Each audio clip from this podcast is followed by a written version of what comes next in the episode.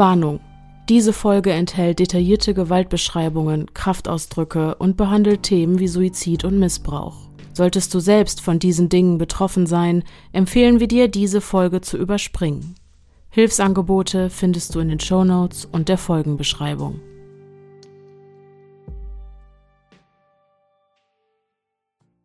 Hallo und herzlich willkommen zurück zu einer neuen Folge des Podcasts Stimme im Kopf. Mein Name ist Denise und ich bin die Stimme, die ihr gerade im Kopf habt. Und der ein oder andere mag sich jetzt fragen, Nanu, wo ist denn die Lea?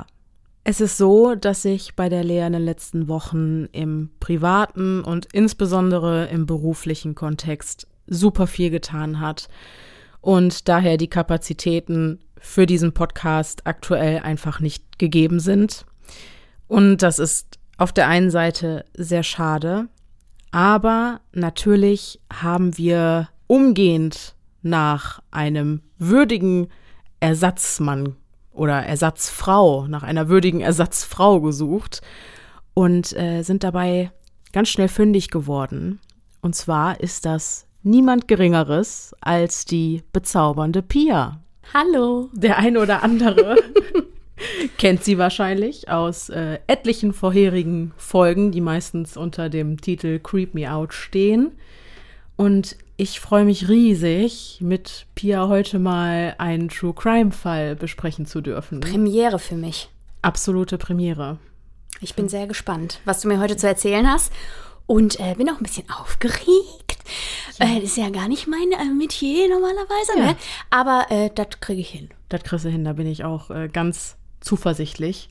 Mhm. Und ähm, ich freue mich wie Bolle, dass mir vielleicht heute mal jemand Rede und Antwort Rede und Antwort stehen kann. Ja. Aber jetzt äh, schön nicht so große Erwartungen.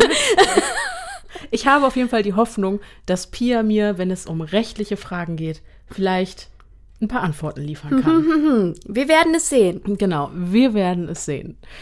So, wir haben, um genau zu sein, vorletzte Folge, also in der regulären True Crime Folge haben wir über den profanen Kannibalismus gesprochen und äh, in der Folge habe ich ja schon angekündigt, dass wir heute, also jetzt in dieser Folge, quasi noch ein bisschen weiter über den Kannibalismus sprechen und zwar in einer ganz anderen Form. Heute, der Titel hat es schon verraten, geht es um den kriminellen Kannibalismus, also die Form des Kannibalismus, die wir hier in unseren Breitengraden zu unserer heutigen Zeit wahrscheinlich am ehesten kennen.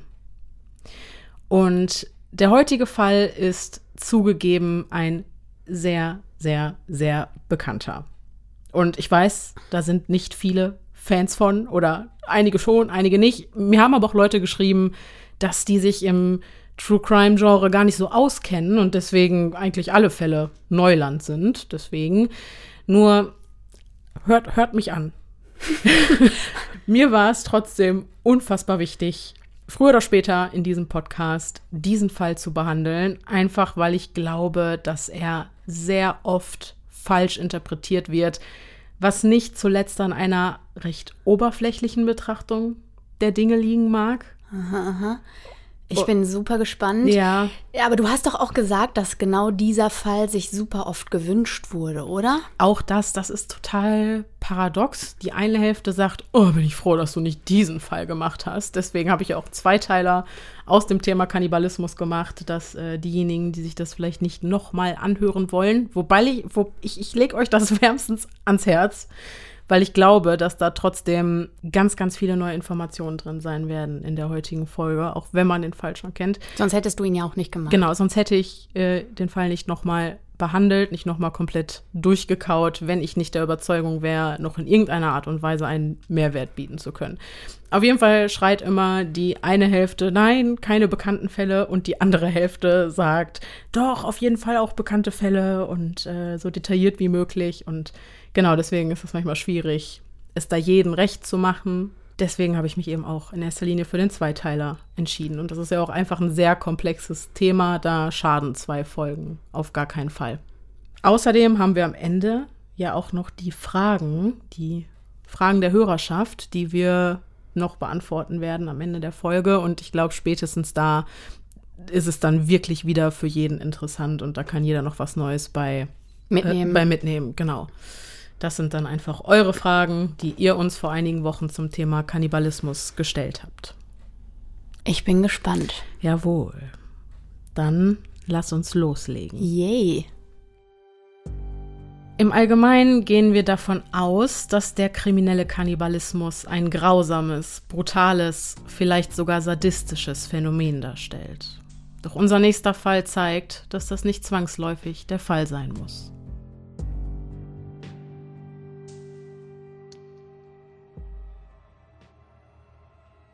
Dann hoffe ich bloß, dass du nicht schlapp machst und es wirklich durchziehen kannst und somit kein Problem hast, mich dabei um die Ecke zu bringen.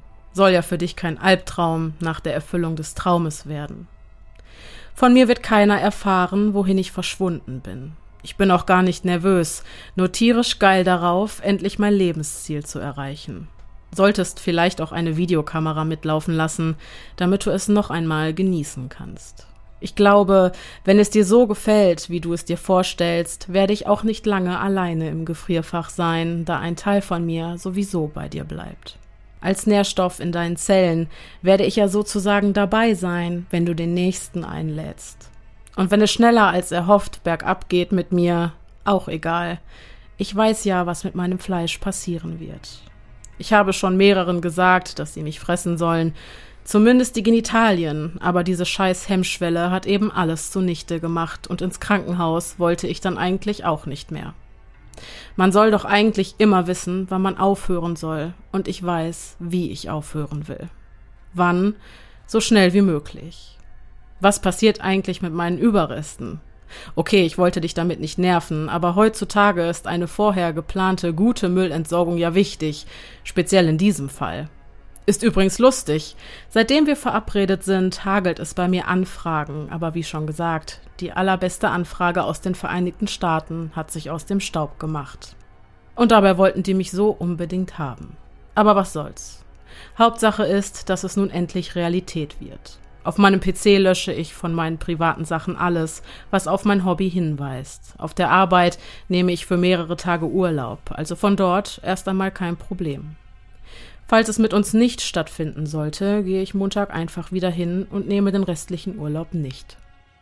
Die Bahnkarte hole ich per Bargeld. Da gibt's keinen Hinweis, wie ich Berlin verlassen habe. Ich bin einfach weg und verschwunden. Wer sollte mich schon in der Kasseler Umgebung vermuten? Wie du siehst, bin ich gut vorbereitet. Mein Ziel ist es ja nicht, dich in die Pfanne zu hauen, sondern gefressen zu werden.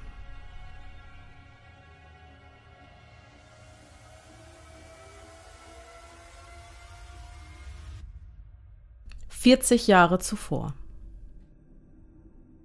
Armin Maivis wird am 1. Dezember 1961 in Essen geboren. Gemeinsam mit seinen zwei älteren Halbbrüdern und seinen leiblichen Eltern führt er ein gewöhnliches, aber harmonisches Familienleben. Die Kinder verbringen viel Zeit an der frischen Luft, spielen im Garten oder auf den umliegenden Feldern. Die Ferien verbringt Familie Maivis im 200 Kilometer entfernten Wüstefeld bei Rothenburg. Inmitten einer ländlichen Einöde liegt das abgelegene Gutshaus mit insgesamt 36 Zimmern, welches sich seit Generationen im Familienbesitz befindet. Natur, soweit das Auge reicht. Hier macht Armin als Kind seine ersten Erfahrungen mit Hausschlachtungen, doch auf dem Land ist das weitaus nichts Ungewöhnliches oder gar Schreckliches. Das ganze Dorf nimmt an den Schlachtungen teil und veranstaltet anschließend sogar ein sogenanntes Schlachtfest mit Kirmescharakter. Für Armin sind das Abhobeln und Entfernen der Borsten einer Sau sowie die weitere Verarbeitung des Fleisches also ganz natürliche Prozesse, die im Anschluss mit Festivitäten belohnt werden. Armin und seine Brüder genießen eine unbeschwerte Kindheit. Physische Gewalt innerhalb der Familie ist ihnen fremd, doch mit dem Älterwerden wächst auch die Verantwortung. Irgendwann steht der Ernst des Lebens vor der Tür. Mitte der 60er Jahre verlässt Martin, der älteste Bruder, als erstes das Elternhaus, um in Wuppertal Theologie zu studieren.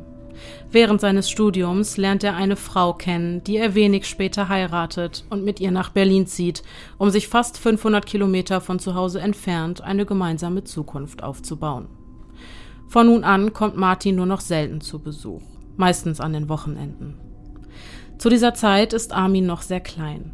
Da er nur für wenige Jahre mit seinem Halbbruder Martin unter einem Dach lebte, hat er zu seinem Halbbruder Ralf ein weitaus engeres Verhältnis. Ralf ist sechs Jahre älter und für Armin Vorbild, Spielkamerad und bester Freund in einem. Mit ihm teilt er sich außerdem ein Zimmer, was sie noch enger zusammenschweißt. Nach Martins Auszug spielen also nur noch Armin und Ralf im Garten. Sehr zum Ärgernis ihrer Großmutter, die ihre Wohnung im Erdgeschoss des gemeinsamen Hauses hat. Die Jungen treiben nur Blödsinn, pflegt sie zu sagen. Natürlich auf eine liebevolle Art und Weise. Die Enkel verbringen gerne und viel Zeit bei ihrer Oma. Mit dem wachsenden Leistungsdruck in der Schule wachsen auch Ralfs Lernschwierigkeiten.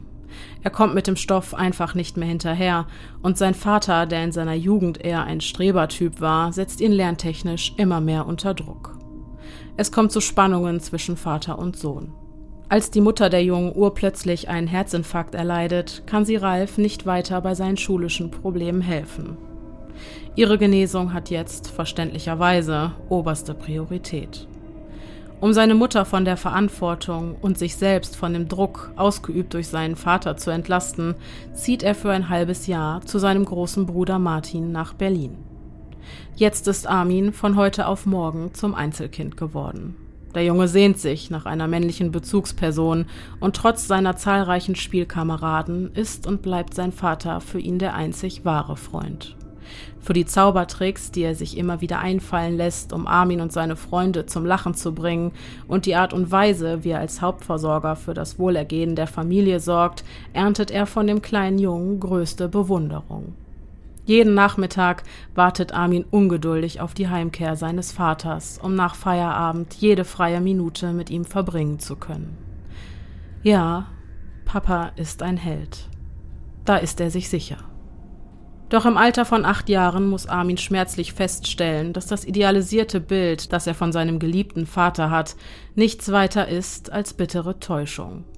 Die Wahrheit trifft ihn wie der Schlag, als das Auto seines Vaters im September 69 die Einfahrt des gemeinsamen Hauses verlässt. Für immer. Er hielt nicht einmal an. Nein, er fuhr nicht einmal langsamer, als der kleine Junge weinend und schreiend hinter dem Wagen herrannte. Mit den Rücklichtern, die immer kleiner werdend langsam in der Ferne verschwanden, verschwand auch das Bild des Helden, das Armin von seinem Vater im Kopf hatte. Und alles, was bleibt, sind die Erinnerungen an eine unbeschwerte Kindheit und ein Loch im Herzen eines Kindes. Er hatte sich nicht einmal verabschiedet, keine Erklärung für sein plötzliches Verschwinden gegeben. Vor wenigen Minuten spielte Armin noch mit seinen Freunden auf den umliegenden Feldern, und jetzt bricht seine ganze heile Welt in sich zusammen. Das kann er einfach nicht verstehen. Zu allem Übel müssen Mutter und Sohn kurz nach der abrupten Trennung feststellen, dass der Ex-Mann bei seinem Verschwinden alles Geld mitgenommen und alle Konten gesperrt hatte. Doch die 25-jährige Mieterin einer Wohnung im Haus, die hatte er mitgenommen. Mit Unterhaltszahlungen für das gemeinsame Kind ist also vorerst nicht zu rechnen. Der von nun an alleinerziehenden Mutter bleibt kein Pfennig für die Unterhaltung des Hauses und die Versorgung ihres Kindes. Eine Situation, an der man gut zerbrechen könnte, doch an Aufgeben ist nicht zu denken. Schließlich hat sie Kinder und eine damit einhergehende große Verantwortung. Für die eigenen Befindlichkeiten ist jetzt keine Zeit. Sie muss funktionieren. Mit großer persönlicher Stärke entgegnet sie den neuen Herausforderungen. Eine so massive Veränderung im Leben erfordert drastische Maßnahmen, die sie jetzt, in Abhängigkeit von der neuen Lebenssituation, ergreifen muss. Ihr Sohn Ralf soll vorerst bei seinem Bruder Martin in Berlin bleiben, bis sich die aktuelle Situation wieder stabilisiert hat. Sie wird ab jetzt ohnehin nur noch wenig Zeit für die Kinder haben, da sie zum ersten Mal in ihrem Leben dazu gezwungen ist, sich zusätzlich neben der Kindererziehung und dem Haushalt auch um die Existenzsicherung ihrer Familie zu kümmern. Während sie morgens und vormittags den Haushalt schmeißt und Armin versorgt, arbeitet sie von nun an abends als Avon-Beraterin und Prospektverteilerin. Also vier Jobs an der Zahl. Hausfrau und Mutter, plus die beiden Jobs zur Existenzsicherung. Auch Armin packt mit an, schließlich ist er jetzt der einzige Mann im Haus und somit für die Familie verantwortlich. Schon früh sucht er sich kleine Nebenbeschäftigungen, um sein Taschengeld selbst zu verdienen und seine Mutter auf finanzieller Ebene zu entlasten. Die beiden sind ein gutes Team und tatsächlich scheinen sich die großen Bemühungen der alleinerziehenden Mutter auszuzahlen. Armin mangelt es in seiner Kindheit an nichts. 1972 bekommt er sogar ein eigenes Pferd, zu dem er während der stundenlangen Ausritte eine innige Bindung aufbaut. Wenn seine Mutter abends von der Arbeit heimkehrt, bringt sie ihn zu Bett und liest ihm Geschichten vor. Das Märchen Hänsel und Gretel der Gebrüder Grimm fasziniert ihn aus irgendeinem Grund ganz besonders. Doch eine Sache, die kann seine Mutter ihm nicht bieten, egal wie sehr sie sich auch anstrengen mag. Armin orientiert sich in seinen jungen Jahren stark und fast ausschließlich an seiner Mutter, die urplötzlich die einzige aus der Familie ist, die kontinuierlich und verlässlich für ihn sorgte und da war. Im Februar 1971, nur zwei Jahre nach der Trennung seiner Eltern, verstirbt Armins Großmutter nach einem Sturz auf spiegelglatter Straße. Das Gefühl der Einsamkeit wächst. Alle Menschen, die er liebt, scheinen ihn zu verlassen. Seine wichtigsten primären Bezugspersonen hatten sich einfach in Luft aufgelöst. Dabei ist es doch gerade eine männliche Bezugsperson, die ihm so sehr fehlt und die seine Mutter niemals ersetzen kann. Die Probleme und Sorgen, die auf seinen Schultern lasten, kann er aus seiner Sicht nur mit dem Vater oder den Brüdern besprechen. Doch die sind nicht mehr da, und seine Mutter möchte er damit nicht zusätzlich belasten. Obwohl er viele Bekanntschaften pflegt, ist da diese innere Leere. Sein Bruder Ralf hatte ihm immer Nähe und Zuneigung gegeben, mit ihm konnte er über alles reden. Diese Tatsache löst in Armin den Wunsch nach einem weiteren Geschwisterchen aus. Ein kleiner Bruder, mit dem er seine Sorgen und Probleme teilen kann und für den er ein ebenso großes Vorbild sein könnte, wie Ralf es stets für ihn war. Doch natürlich ist Armin bewusst, dass das nicht geht. Seine Mutter möchte keine weiteren Kinder, was sich bei einem Alter von 51 Jahren ohnehin nur schwierig realisieren ließe. Außerdem fehlt ihr der passende Partner.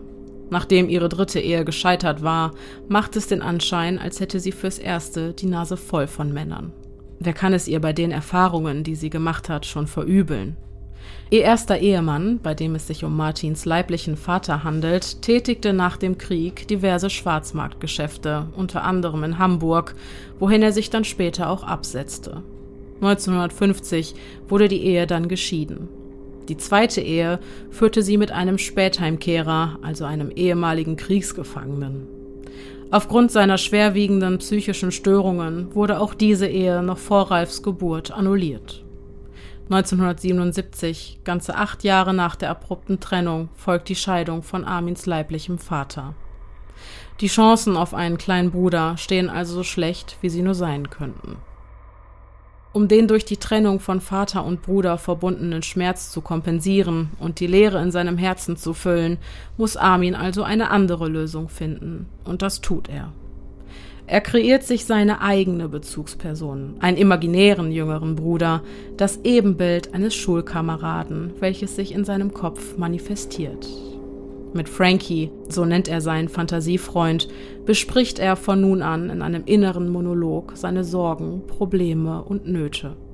Doch mit der Zeit muss er feststellen, dass auch das das Fehlen eines wahrhaftigen besten Freundes, Bruders oder Seelenverwandten nicht kompensieren kann.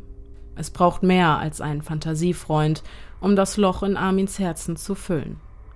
Die männliche Bezugsperson, nach der er sich so sehr sehnt, ja die, die muss ein Teil von ihm werden. Unzertrennlich bis in alle Ewigkeit. Aber wie soll er das anstellen? Ein Film über den Abenteurer Robinson Crusoe liefert die Antwort. Armin interpretiert den Kannibalismus erstmals als Möglichkeit, einen anderen Menschen in sich aufzunehmen, um das Gefühl der inneren Leere zu bekämpfen. Indem er einen anderen Menschen verspeist, würde er für immer ein Teil von ihm werden und ihn niemals verlassen können. Zwei Menschen werden eins.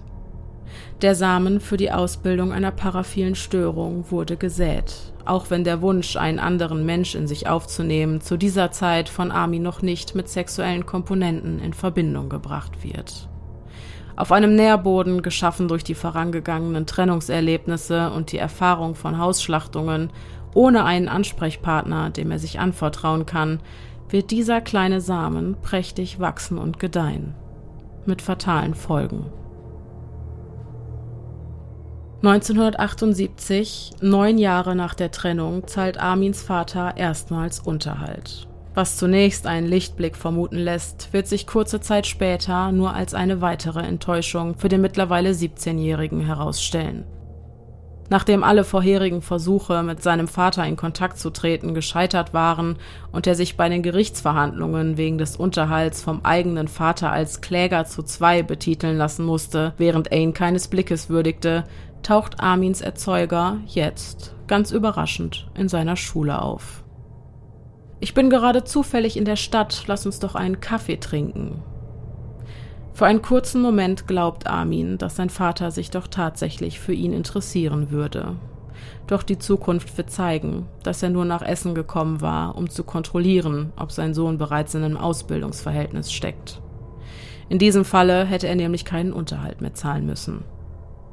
Armin empfindet aufgrund all dieser Erfahrungen nur noch Ekel und Hass für den Mann, der sich sein Erzeuger nennt und den er einst so sehr geliebt hatte. Von dem Helden, der einmal war, ist nichts mehr übrig. Dieser Mann hatte Armin seiner Kindheit beraubt, ihn und seine Mutter allein gelassen, ohne sich auch nur einen Gedanken darüber zu machen, was aus ihnen werden würde. Für so einen Menschen hat er nichts als Verachtung übrig. Nachdem Armin 1980 die Schule beendet, geben er und seine Mutter die Wurzeln in Essen auf und ziehen auf den riesigen Gutshof in Wüstefeld, wo Armin in den folgenden Jahren eine Ausbildung zum Computertechniker absolviert. Früher haben seine Schulfreunde Klaus, Martin und Tobias die Ferien mit ihm in Wüstefeld verbracht. Sie waren eine richtige Clique und unternahmen täglich etwas zusammen. Doch jetzt ist Armin allein in Wüstefeld, ohne seine Freunde, die ihn von seinen gegenwärtigen Problemen ablenken könnten. Mit der Pubertät wird Armins Verlangen, sich einen jungen Mann einzuverleiben, damit dieser ein Teil von ihm wird, zunehmend mit Sexualität verknüpft. Armin entwickelt eine fetischistische Neigung, die sich auf das Verzehren von Männerfleisch mit vorangegangener Schlachtung und Bearbeitung des Fleisches bezieht, wobei das Bindungserleben und die zwischenmenschliche Komponente als erregend empfunden werden und nicht der Akt des Tötens an sich. Ein nackter Körper, der mit geöffneter Bauchdecke auf dem Tisch liegt, sauber und ordentlich. Einzelne Organe sind zu sehen. Nach dem Ausbluten folgt das Ausweiden. Die jungen Männer müssen zu ihm kommen und ihn darum bitten, geschlachtet zu werden. Das Gegenüber muss die innere Bindung freiwillig eingehen wollen. Das ist das A und O. Derartige Onanie-Fantasien werden bis zum 17. Lebensjahr immer expliziter. Sie sind das einzige Mittel gegen das einnehmende Gefühl der Einsamkeit, die einzige Form der Zuwendung, die das Loch in seinem Herzen erfüllt. Da sich Armin durchaus bewusst ist, dass seine sexuellen Bedürfnisse von der Norm abweichen und die Personen, denen er sich anvertrauen könnte, höchstwahrscheinlich verschrecken würden, behält er diese Sehnsüchte für sich. Gefangen in sich selbst. Ein Versteckspiel, das ihn nur noch weiter von anderen Menschen isoliert. Aber Gedanken sind frei. In seiner inneren Welt lebt er diese expliziten Fantasien mit den Männern aus, die er sich als Bruder oder Seelenverwandten wünschen würde. Dabei handelt es sich in den meisten Fällen um Klassenkameraden. Doch Armins sexuelle Wünsche und auch sein Streben nach intensiven Bindungen beziehen keinesfalls nur Männer mit ein. Die kannibalistischen Motive sind es, die lediglich mit Männern verknüpft sind. Frauen hingegen spielen in derartigen Fantasien also keine Rolle. Bei dem weiblichen Geschlecht dominiert der Wunsch nach einer normalen, erfüllten Beziehung, mit einer nicht von der Norm abweichenden Sexualität und einem sehr ausgeprägten Kinderwunsch. Seine ersten tatsächlichen sexuellen Erfahrungen macht Armin in Wüstefeld. Nach außen hin nimmt seine sexuelle Entwicklung einen völlig normalen und unauffälligen Verlauf. Mit der Vollendung des 18. Lebensjahres tritt Armin den Wehrdienst an. Insgesamt bleibt er ganze zwölf Jahre bei der Bundeswehr und verbringt dort eine annehmliche Zeit. In diesen Jahren hat er viel Kontakt zu Frauen und führt mehrere Beziehungen. Mit einer Frau kommt es sogar bis zur Verlobung, doch ist das junge Familienglück nicht von langer Dauer. Während Armin das Gutshaus in Wüstefeld nicht aufgeben und seine Mutter nicht sich selbst überlassen will, möchte seine Verlobte unter gar keinen Umständen aufs Land ziehen. Auch Armins Mutter ist an der Trennung des Paares nicht ganz unbeteiligt. Sie will, dass Armin so nah und so lang wie möglich bei ihr bleibt. Aus diesem Grund haben es neue Bekanntschaften, die ihr den Platz als Frau Nummer eins in Armins Leben streitig machen könnten, nicht gerade leicht. Eingeschüchtert von der dominant auftretenden Mutter, die ihren Sohn nicht ziehen lassen will, und enttäuscht von Armins mangelndem Durchsetzungsvermögen, suchen seine Bekanntschaften, inklusive der Verlobten, in der Regel schnell das Weite. Die Verlustängste der Mutter rufen in Armin ein starkes Verantwortungsgefühl ihr gegenüber hervor, welches ihn zusätzlich isoliert und ein eigenständiges, unabhängiges Leben sowie die Gründung einer Familie nahezu unmöglich macht. 1996 wird Armins Mutter in einen Verkehrsunfall verwickelt, bei dem sie schwer verletzt wird und von dem sie sich nicht wieder erholen soll. Auch nach einem sechsmonatigen Krankenhausaufenthalt ist sie körperlich nicht mehr dazu in der Lage, Arbeiten im Haus und auf dem Hof zu verrichten. Während Armin Vollzeit als Computertechniker arbeitet, bleiben zusätzlich all die Dinge, die zu Hause zu erledigen sind, an ihm hängen. Nach Feierabend und an den Wochenenden verbringt er jede freie Minute mit der Renovierung und Instandhaltung des Hofes. Als sich seine Mutter drei Jahre später ein weiteres Mal bei einem Sturz verletzt, ist die mittlerweile 77-Jährige nicht mehr dazu in der Lage, aufzustehen. Armin übernimmt die Pflege seiner bettlägerigen Mutter, die mit dem Alter scheinbar immer anspruchsvoller wird. Alle fünf Minuten ruft sie nach ihm, möchte wieder irgendwas, und obwohl Armin jedes Mal springt, kann er es ihr einfach nicht recht machen. Auch die Veränderungen, die er im Rahmen der Renovierung am Haus vornimmt, entsprechen niemals ihren Vorstellungen. Die alte Dame kostet ihn im Alter viele Nerven. Und auch wenn er oft das Gefühl hat, dass ihm der Job, das Haus und die Pflege seiner Mutter über den Kopf wachsen, wird er ihr niemals vergessen, was sie in jüngeren Jahren alles für ihn getan hat. Armin hängt nach wie vor an seiner Mutter und liebt sie sehr. Am 2. September 1999 macht er sich am frühen Morgen, wie sonst auch, auf den Weg zur Arbeit. In der Mittagspause überkommt ihn ein seltsames Gefühl in der Magengrube, doch weiter denkt er sich nichts dabei. Aufgrund des schönen Wetters plant er frühzeitig Feierabend zu machen, doch kommt ihn eine Computerstörung bei einem Kunden dazwischen. Als sich Armin am frühen Abend auf den Heimweg macht, versucht er seine Mutter telefonisch zu erreichen. Ohne Erfolg. Zu Hause angekommen, betritt er das Schlafzimmer seiner Mutter. Dann trifft ihn der Schlag. Da liegt sie, blass und regungslos in ihrem Bett. Armin steht unter Schock. In seiner Hilflosigkeit ruft er den Krankenwagen sowie den Hausarzt, der ihm seinen schlimmsten Verdacht bestätigt. Die 77-Jährige muss um die Mittagszeit rum an einem Herzinfarkt verstorben sein. Armin bleibt allein in dem 36 Zimmer großen Gutshaus zurück. Seine Mutter fehlt ihm sehr. Die Einsamkeit als ein ständiger Begleiter wächst. Nun hat ihn auch der letzte Mensch, zu dem er eine innige Bindung hatte, verlassen. Nach dem Tod seiner Mutter setzt sich Armin sehr intensiv mit dem Tod auseinander und stößt im Zuge seiner Recherchen Mitte 2000 erstmals auf ein Internetforum für Kannibalen. Zuvor hatte er im Netz lediglich einschlägige Seiten besucht und dort Geschichten zu besagtem Thema heruntergeladen. Doch das Internetforum zeigt ihm neue Möglichkeiten. Die etwa 1000 Anzeigen von Menschen, die ihren eigenen Körper zum Verzehr anbieten, beinhalten die bizarrsten Vorstellungen und Fantasien und geben Armin erstmals das Gefühl, mit seiner speziellen Neigung nicht allein zu sein. Hier im anonymen Raum des World Wide Webs fühlt er sich verstanden und sicher. Als Neuling in der Szene geht er zunächst davon aus, dass es sich bei den inserierten Anzeigen und Chatverläufen um Szenarien handelt, die sich lediglich in der Fantasie der Protagonisten abspielen. Doch die direkten und expliziten Formulierungen machen ihn neugierig. Feinschmecker Luke, 25, bietet sich selbst an, um verspeist zu werden, und Matteo aus Italien möchte zu Tode geprügelt werden. Die Differenzierung zwischen einvernehmlichen sadomasochistischen, kannibalistischen Akten, die in diesen Foren durchfantasiert werden, und tatsächlichen kriminellen Interessen lässt sich auf den ersten Blick nur schwer bewerkstelligen. Als Armin auf die beiden Anzeigen reagiert, ahnt er nicht, dass er gerade dabei ist, den Bereich der Fantasie zu verlassen und welche fatalen Folgen dieser nächste Schritt mit sich bringen wird. In den kommenden Wochen entsteht zwischen den Männern intensiver Kontakt. Jede freie Minute verbringt Armin in den Foren und tauscht sich bis spät in die Nacht mit seinen Gleichgesinnten aus.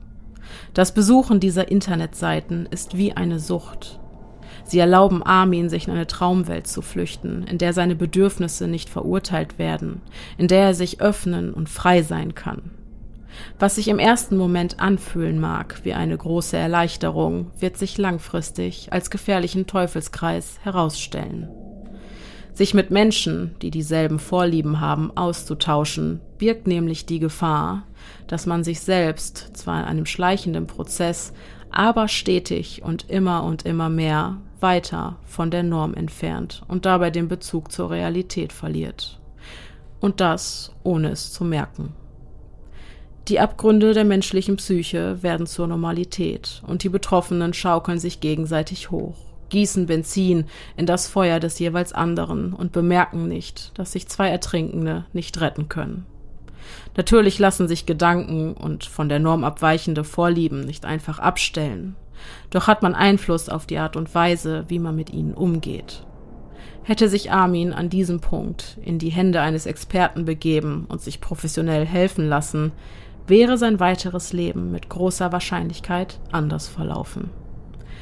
Doch stattdessen sitzt er jetzt, wie so oft vor seinem Rechner, und vereinbart als Anthropophage das erste Treffen mit einem potenziellen Opfer. Seine Wahl fällt auf Jörg. Die beiden chatten schon seit einiger Zeit täglich miteinander. Auch Jörg hat als Sohn eines Tierarztes in seiner Kindheit mehrere Schlachtungen mit ansehen müssen, was vermutlich unter anderem der Grund dafür ist, warum er heute, viele Jahre später, sich selbst in der Position des Tieres sieht. Er will abgestochen werden. Dann müsse man ihm die Hoden abtrennen, ihn ausbluten lassen, den Bauch öffnen, die Eingeweide entfernen und den Körper halbieren. Natürlich alles nur rein hypothetisch. Jörg hat vor dem Treffen klar und deutlich kommuniziert, dass die ganze Sache für ihn nur eine Art Rollenspiel ist und er nichts davon in die Tat umsetzen möchte. Doch obwohl die Fronten vorab geklärt sind, ist das erste Treffen vielmehr ein peinliches Desaster als ein sexuelles Abenteuer. Jörg hat nämlich als kleine Überraschung einen unliebsamen Arbeitskollegen mitgebracht, den er aufgrund seines unverdienten Erfolges im Job zutiefst beneidet. Jörg sieht in dem nichtsahnenden Mann das perfekte Opfer und möchte ihn Armin zum Verzehr anbieten. Damit hätten sie zwei Fliegen mit einer Klappe. Armin könnte endlich seine Fantasien ausleben und Jörg der neue Mitarbeiter des Monats werden. Doch da muss Armin ihn enttäuschen. Er möchte, dass ein Mensch von innerer Schönheit ein Teil von ihm wird. Er will niemanden vernichten, auch keinen lästigen Arbeitskollegen. Das zweite Treffen mit Jörg findet in einem Hotel statt.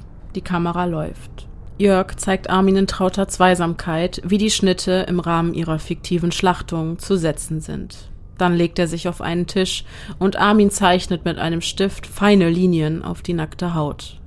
Dabei erklärt er, wie er die einzelnen Fleischstücke verarbeiten wird. Bruststeaks, Lachsrolle aus dem Rücken und so weiter.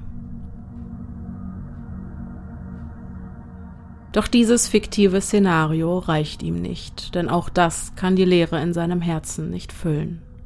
Armin will mehr. Mit Bernd Brandes wird am 9. März 2001 aus Fantasie Realität. Zuvor begegnen sich der sozial kompetente, von seiner Umgebung vollauf akzeptierte, ausgeglichen wirkende, unauffällige Anthropophage Armin und der extrem masochistische Bernd in besagtem Kannibalenforum. Doch was hat sie zusammengeführt? In der Geschichte der auf den ersten Blick doch sehr unterschiedlich wirkenden Menschen gibt es einige Parallelen, die die beiden Männer miteinander verbinden. Bernds Mutter nahm sich das Leben, als er gerade einmal fünf Jahre alt war. Bedauerlicherweise war er es, der sie wenig später tot im gemeinsamen Wohnzimmer auffand. Seine Entwicklung wurde durch den frühen Tod der Mutter und der Unfähigkeit des Vaters, seinem Sohn Möglichkeiten der Auseinandersetzung und Verarbeitung dieser schmerzhaften Erfahrung anzubieten, maßgeblich beeinflusst.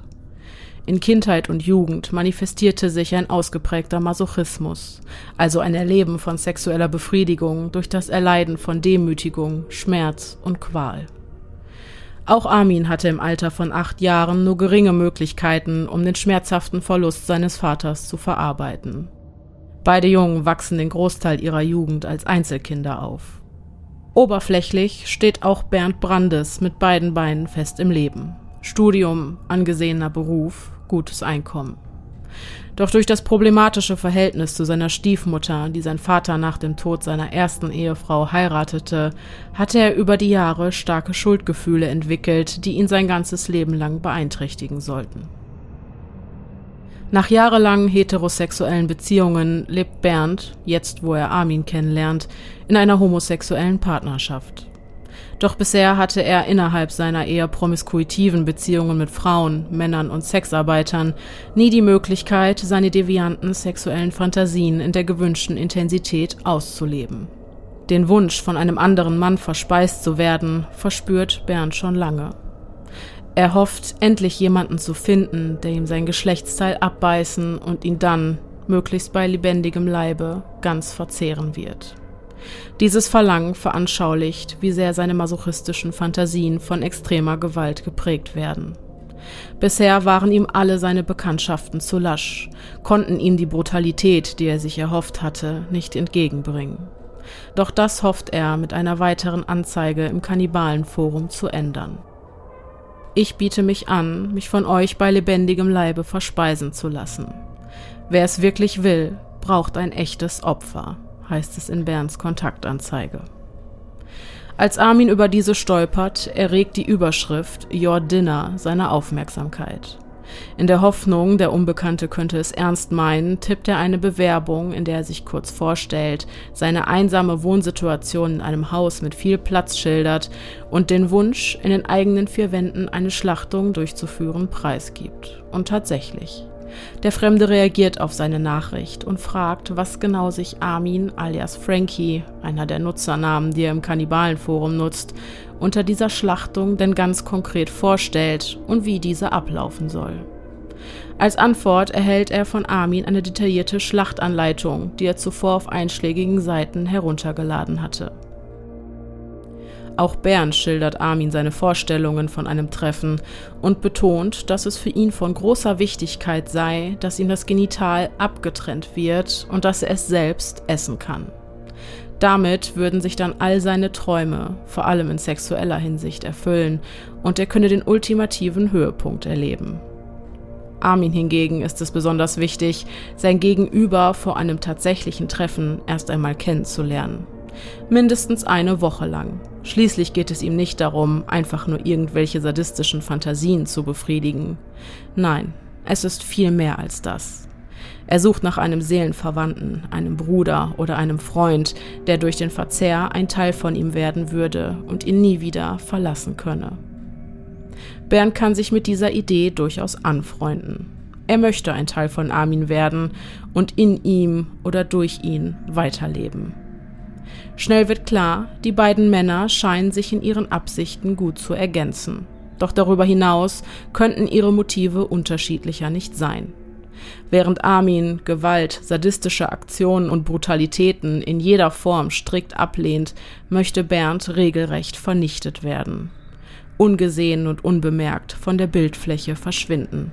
Und das auf möglichst brutale, schmerzhafte und demütigende Art und Weise.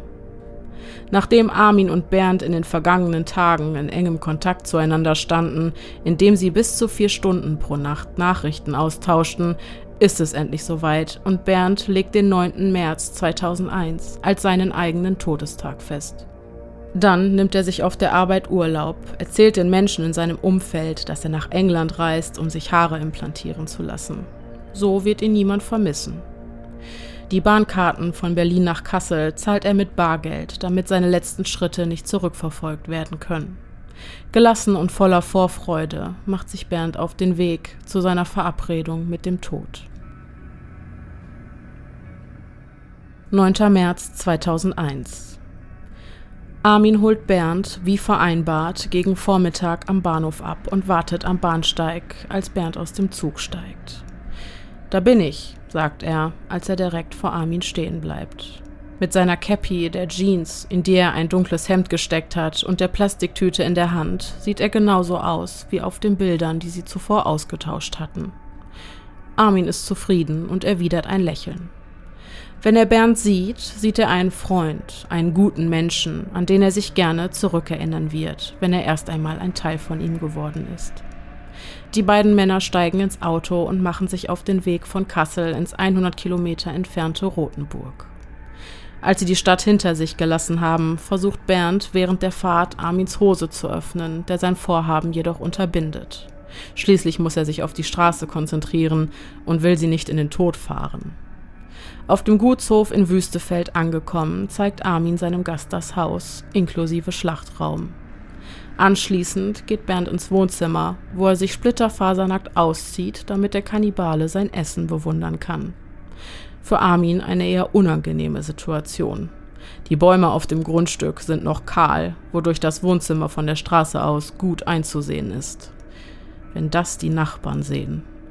Doch muss sich Armin eingestehen, dass er mit Bernd eine durchaus gute Wahl getroffen hat. Er ist attraktiv und hat bei einem Meter 72 eine sportliche und gut gebaute Statur. Nach dem Kaffeetrinken wird Bernd unruhig. Er will endlich loslegen. Doch bevor Armin ihm bei lebendigem Leibe das Fleisch von den Knochen reißt, will er Sex. Und den kriegt er. Auch wenn Armin selbst kein sexuelles Interesse an Bernd hat, bemüht er sich, ihm vor seinem Ableben jeden Wunsch zu erfüllen. Schließlich ist er ihm zu großem Dank verpflichtet.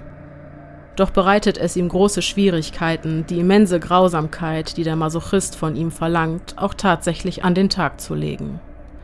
Bernd will von Armin gebissen werden. Und zwar so heftig, dass Blut fließt. Er hatte sich zuvor extra ein Foto von seinen Zähnen schicken lassen. Doch als kein Blut fließt, kommt Bernd zu dem enttäuschenden Entschluss, dass Armin nicht hart genug und wie alle anderen vor ihm einfach zu lasch für dieses Vorhaben ist. Bei einer Zigarette diskutieren die beiden, wie und ob sie weitermachen.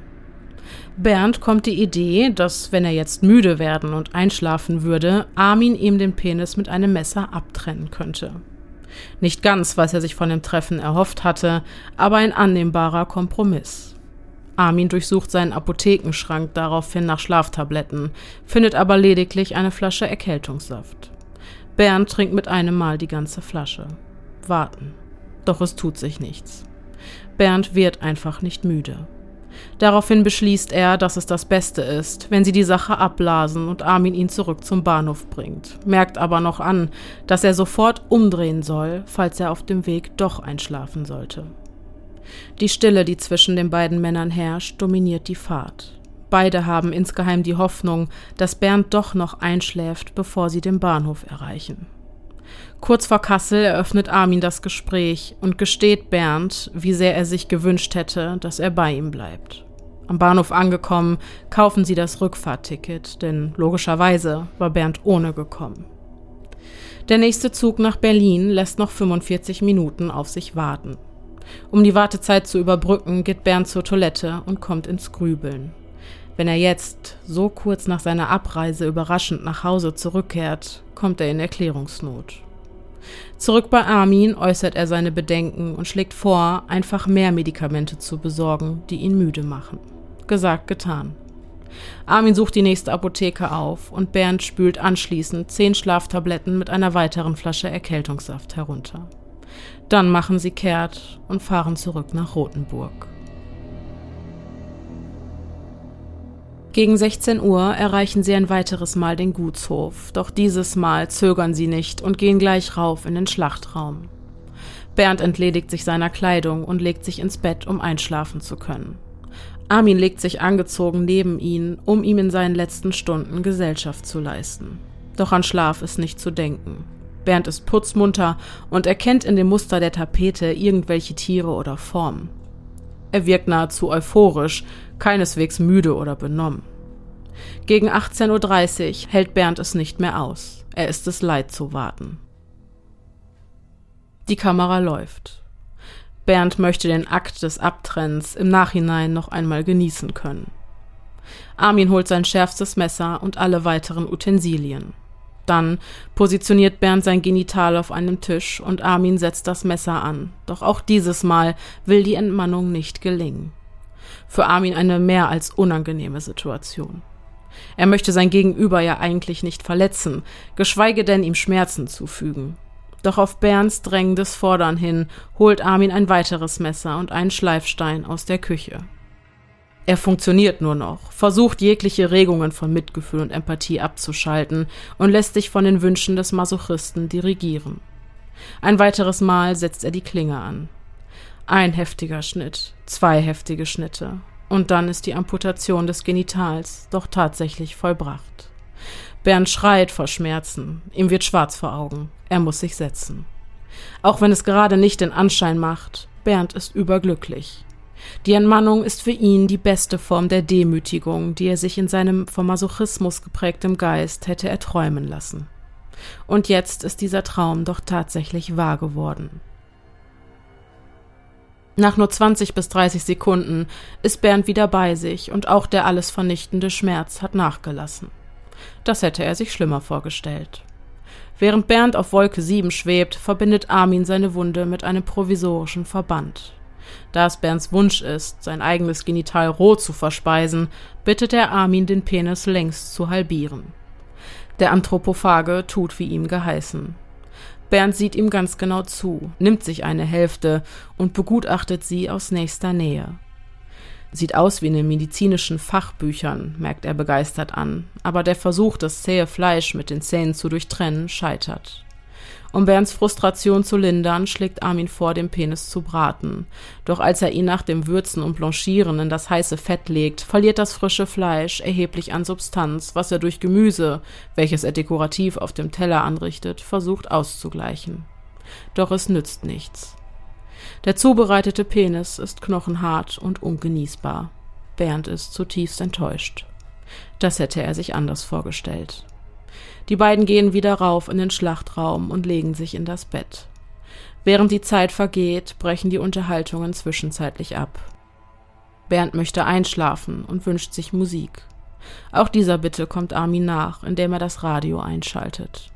Bevor er den Raum verlässt, befiehlt Bernd ihm noch, dass er ihn abstechen soll, sobald er eingeschlafen ist. Einverstanden. Dann verlässt Armin den Raum. Alle halbe Stunde kontrolliert der Anthropophage, ob Bernd noch bei Bewusstsein ist. Nach wie vor ist an Schlaf nicht zu denken. Stattdessen fängt Bernd zunehmend an zu frieren. Trotz des provisorischen Verbandes manipuliert er immer weiter an der Wunde. Er will ja gar nicht, dass sie aufhört zu bluten. Schon seit Jahren geht für ihn der Verlust des eigenen Blutes mit einem Lustgewinn einher. Um der Kälte entgegenzuwirken, lässt Armin dem unterkühlten Bernd ein Bad ein. Dieser läuft eigenständig in das untere Stockwerk und setzt sich in die Wanne. Die Männer unterhalten sich, während Bernd den Verband vorsichtig entfernt. Anschließend erfreut er sich an dem Blut, das ähnlich wie bei einem Springbrunnen aus der Wunde spritzt und klares Wasser langsam rot färbt. Armin stellt das Radio auf die Ablage über dem Waschbecken, dimmt das Licht und verlässt den Raum. Das Bad dauert zwei Stunden. In der Zwischenzeit liest Armin einen Science-Fiction-Roman zum sechsten oder siebten Mal, bis ihn plötzlich ein lautes Poltern aus seiner Fantasiewelt reißt. Schnell eilt er ins Bad, um dort nach dem Rechten zu sehen. Vor seinen Füßen auf dem Badezimmerteppich liegt der zusammengekrümmte Bernd. Bei dem Versuch, aus der Wanne zu steigen, war er zusammengebrochen. Langsam kommt er wieder zu sich. Armin hilft ihm auf, doch verliert er ein weiteres Mal das Bewusstsein. Der Anthropophage zögert nicht lang und trägt Bernd die Treppe rauf Richtung Schlachtraum. Doch der Verletzte kommt abermals zu sich und besteht darauf, die letzten Stufen selbstständig zu laufen. Er fühle sich fit, Außerdem würde die Bewegung seinen Kreislauf in Schwung bringen, was wiederum stärkere Blutungen herbeiführt. Bernd ist nach wie vor guter Dinge. Wie sollte er auch nicht? Immerhin hat sich heute einer seiner Lebensträume erfüllt. Gut gelaunt legt er sich in das Bett im Schlachtraum und witzelt, wenn ich bis morgen früh durchhalte, essen wir meine Eier zum Frühstück. Drei Uhr nachts. Wieder ein Poltern. Armin betritt den Schlachtraum und sieht Bernd bewusstlos vor dem Bett liegen. Bei dem Versuch, ihn wieder auf das Bett zu hieven, kommt dieser wieder zu sich. Geschwächt teilt Bernd Armin mit, dass er dringend zur Toilette müsse. Doch Armin will ihm den Gang ins Badezimmer kein weiteres Mal zumuten. Bernd ist am Ende seiner Kräfte und liegt ohnehin schon in seinem eigenen Blut. Was könnte Urin da schon anrichten? Wenn du ein weiteres Mal aufstehst, bist du tot, entgegnet Armin, doch da ist es schon zu spät. Bernd bricht bei dem Versuch aufzustehen ein weiteres Mal zusammen. Doch dieses Mal bleibt er liegen. Armin legt den regungslosen Körper auf die Schlachtbank und fixiert ihn lose, damit Bernd, sollte er aufwachen, nicht vom Tisch fällt. Er versucht einen Puls zu tasten, doch spürt er kein sanftes Pochen unter der kalten Haut. Nach über zehn Stunden scheint der geschwächte Körper den Kampf ums Überleben verloren zu haben. Bernd Brandes ist tot, denkt Armin, und damit ist die Zeit des Anthropophagen gekommen.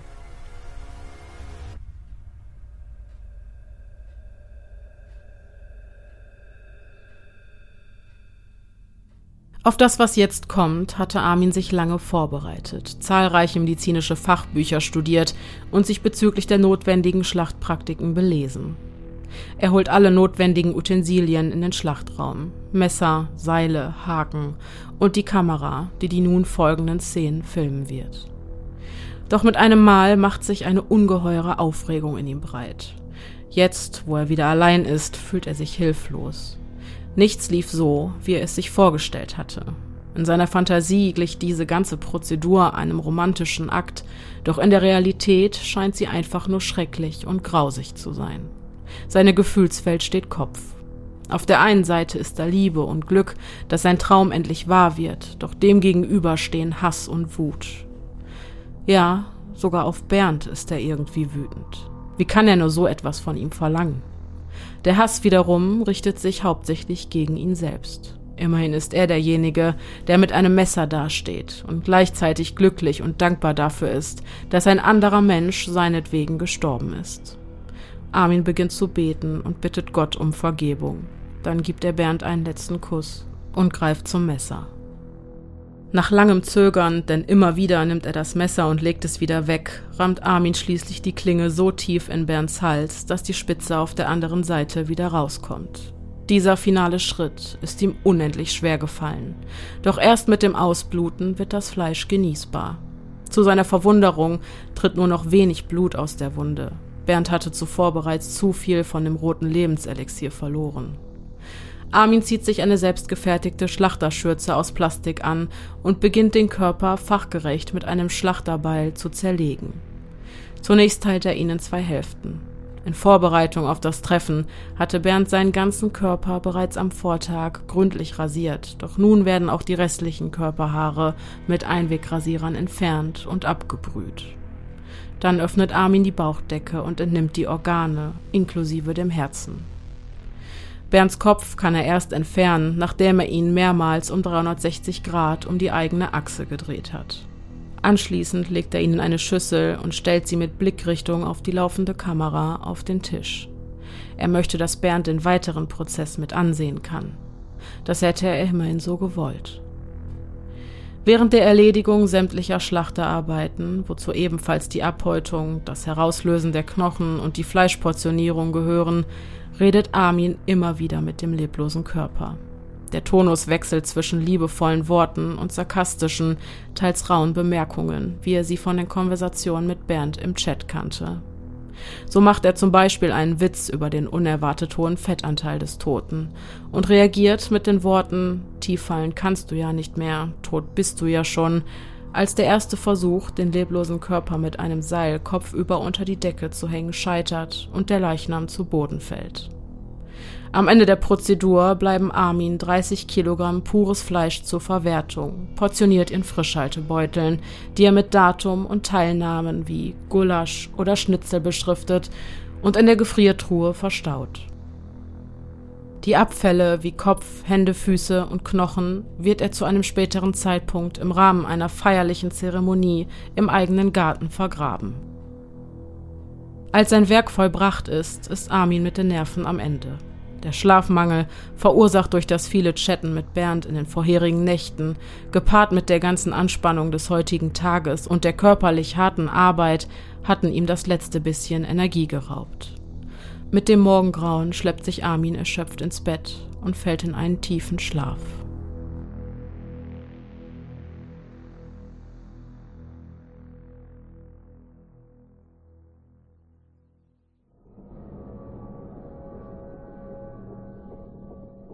Am 12. März 2001 ist der Anthropophage in die Vorbereitungen seines ersten Festmahls vertieft. Er dekoriert den Tisch mit pompösen Kerzenständern und deckt ihn mit seinem besten Geschirr. Dann brät er das Rückensteak, das er zuvor extra vorbereitet und nicht eingefroren hatte. Dazu gibt es Prinzesskartoffeln und Rosenkohlgemüse. Als Armin schließlich bei Kerzenschein vor seinem Teller sitzt, überkommt ihn ein komisches und undefinierbares Gefühl. Dieses Szenario hatte er sich 30 Jahre lang herbeigesehnt. Durch den Verzehr dieses kostbaren Fleisches wird die innere Verbindung perfekt. Jetzt ist Bernd endlich ein Teil von ihm und das Loch in seinem Herzen ist gefüllt. Zumindest für den Moment.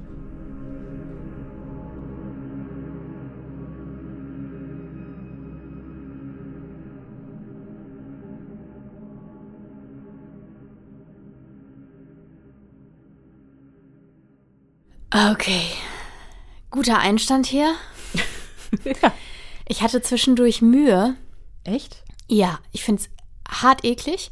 Also, das ist schon echt grenzwertig, finde Okay. ich. Also, gerade auch, äh, ich meine, wir sind ja auch hier, um die Dinge explizit zu beschreiben. Es ist ja nicht so, wir sind ja nicht zum Spaß hier, ne? Wir wollen so. das ja nicht beschönigen. Genau, nee, das ist ja auch richtig. Mhm. Ne? Also ich meine, eine exakte Recherche ist ja auch richtig. Ähm, aber ich sag mal so zwischendurch äh, Mhm. habe ich schon gedacht, okay, jetzt wird's mir auch flau. Also ich bin ja Echt? normalerweise wirklich nicht zart beseitigt. Ja, total. Total. Also so äh, Penis abschneiden und dann der Länge nach aufschneiden, sich das schön Okay. angucken, dann da drauf rumkauen, merken, wie zäh das ist und so. Das ist ja schon sehr ähm, anschaulich, sag ich mal.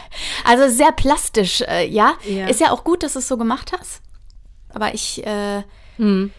Hui. Okay, ist dir schwer gefallen. Ist mir auf jeden Fall schwer gefallen. Also ich finde, es ist ein harter Fall. Ja. Ich habe allerdings noch ganz viel mehr dazu zu sagen und noch viele, viele Fragen und Ja. äh, habe mir Notizen gemacht. Wir sind auch noch lange, lange, lange, lange, lange nicht am Ende. Ja, Ganz kurz. Ich glaube, mir fehlt tatsächlich so ein bisschen die Feinfühligkeit, wenn es darum geht, solche Dinge als ausgesprochen ekelerregend oder so zu erkennen. Ganz einfach auch durch meinen Beruf. ja, das kann sein.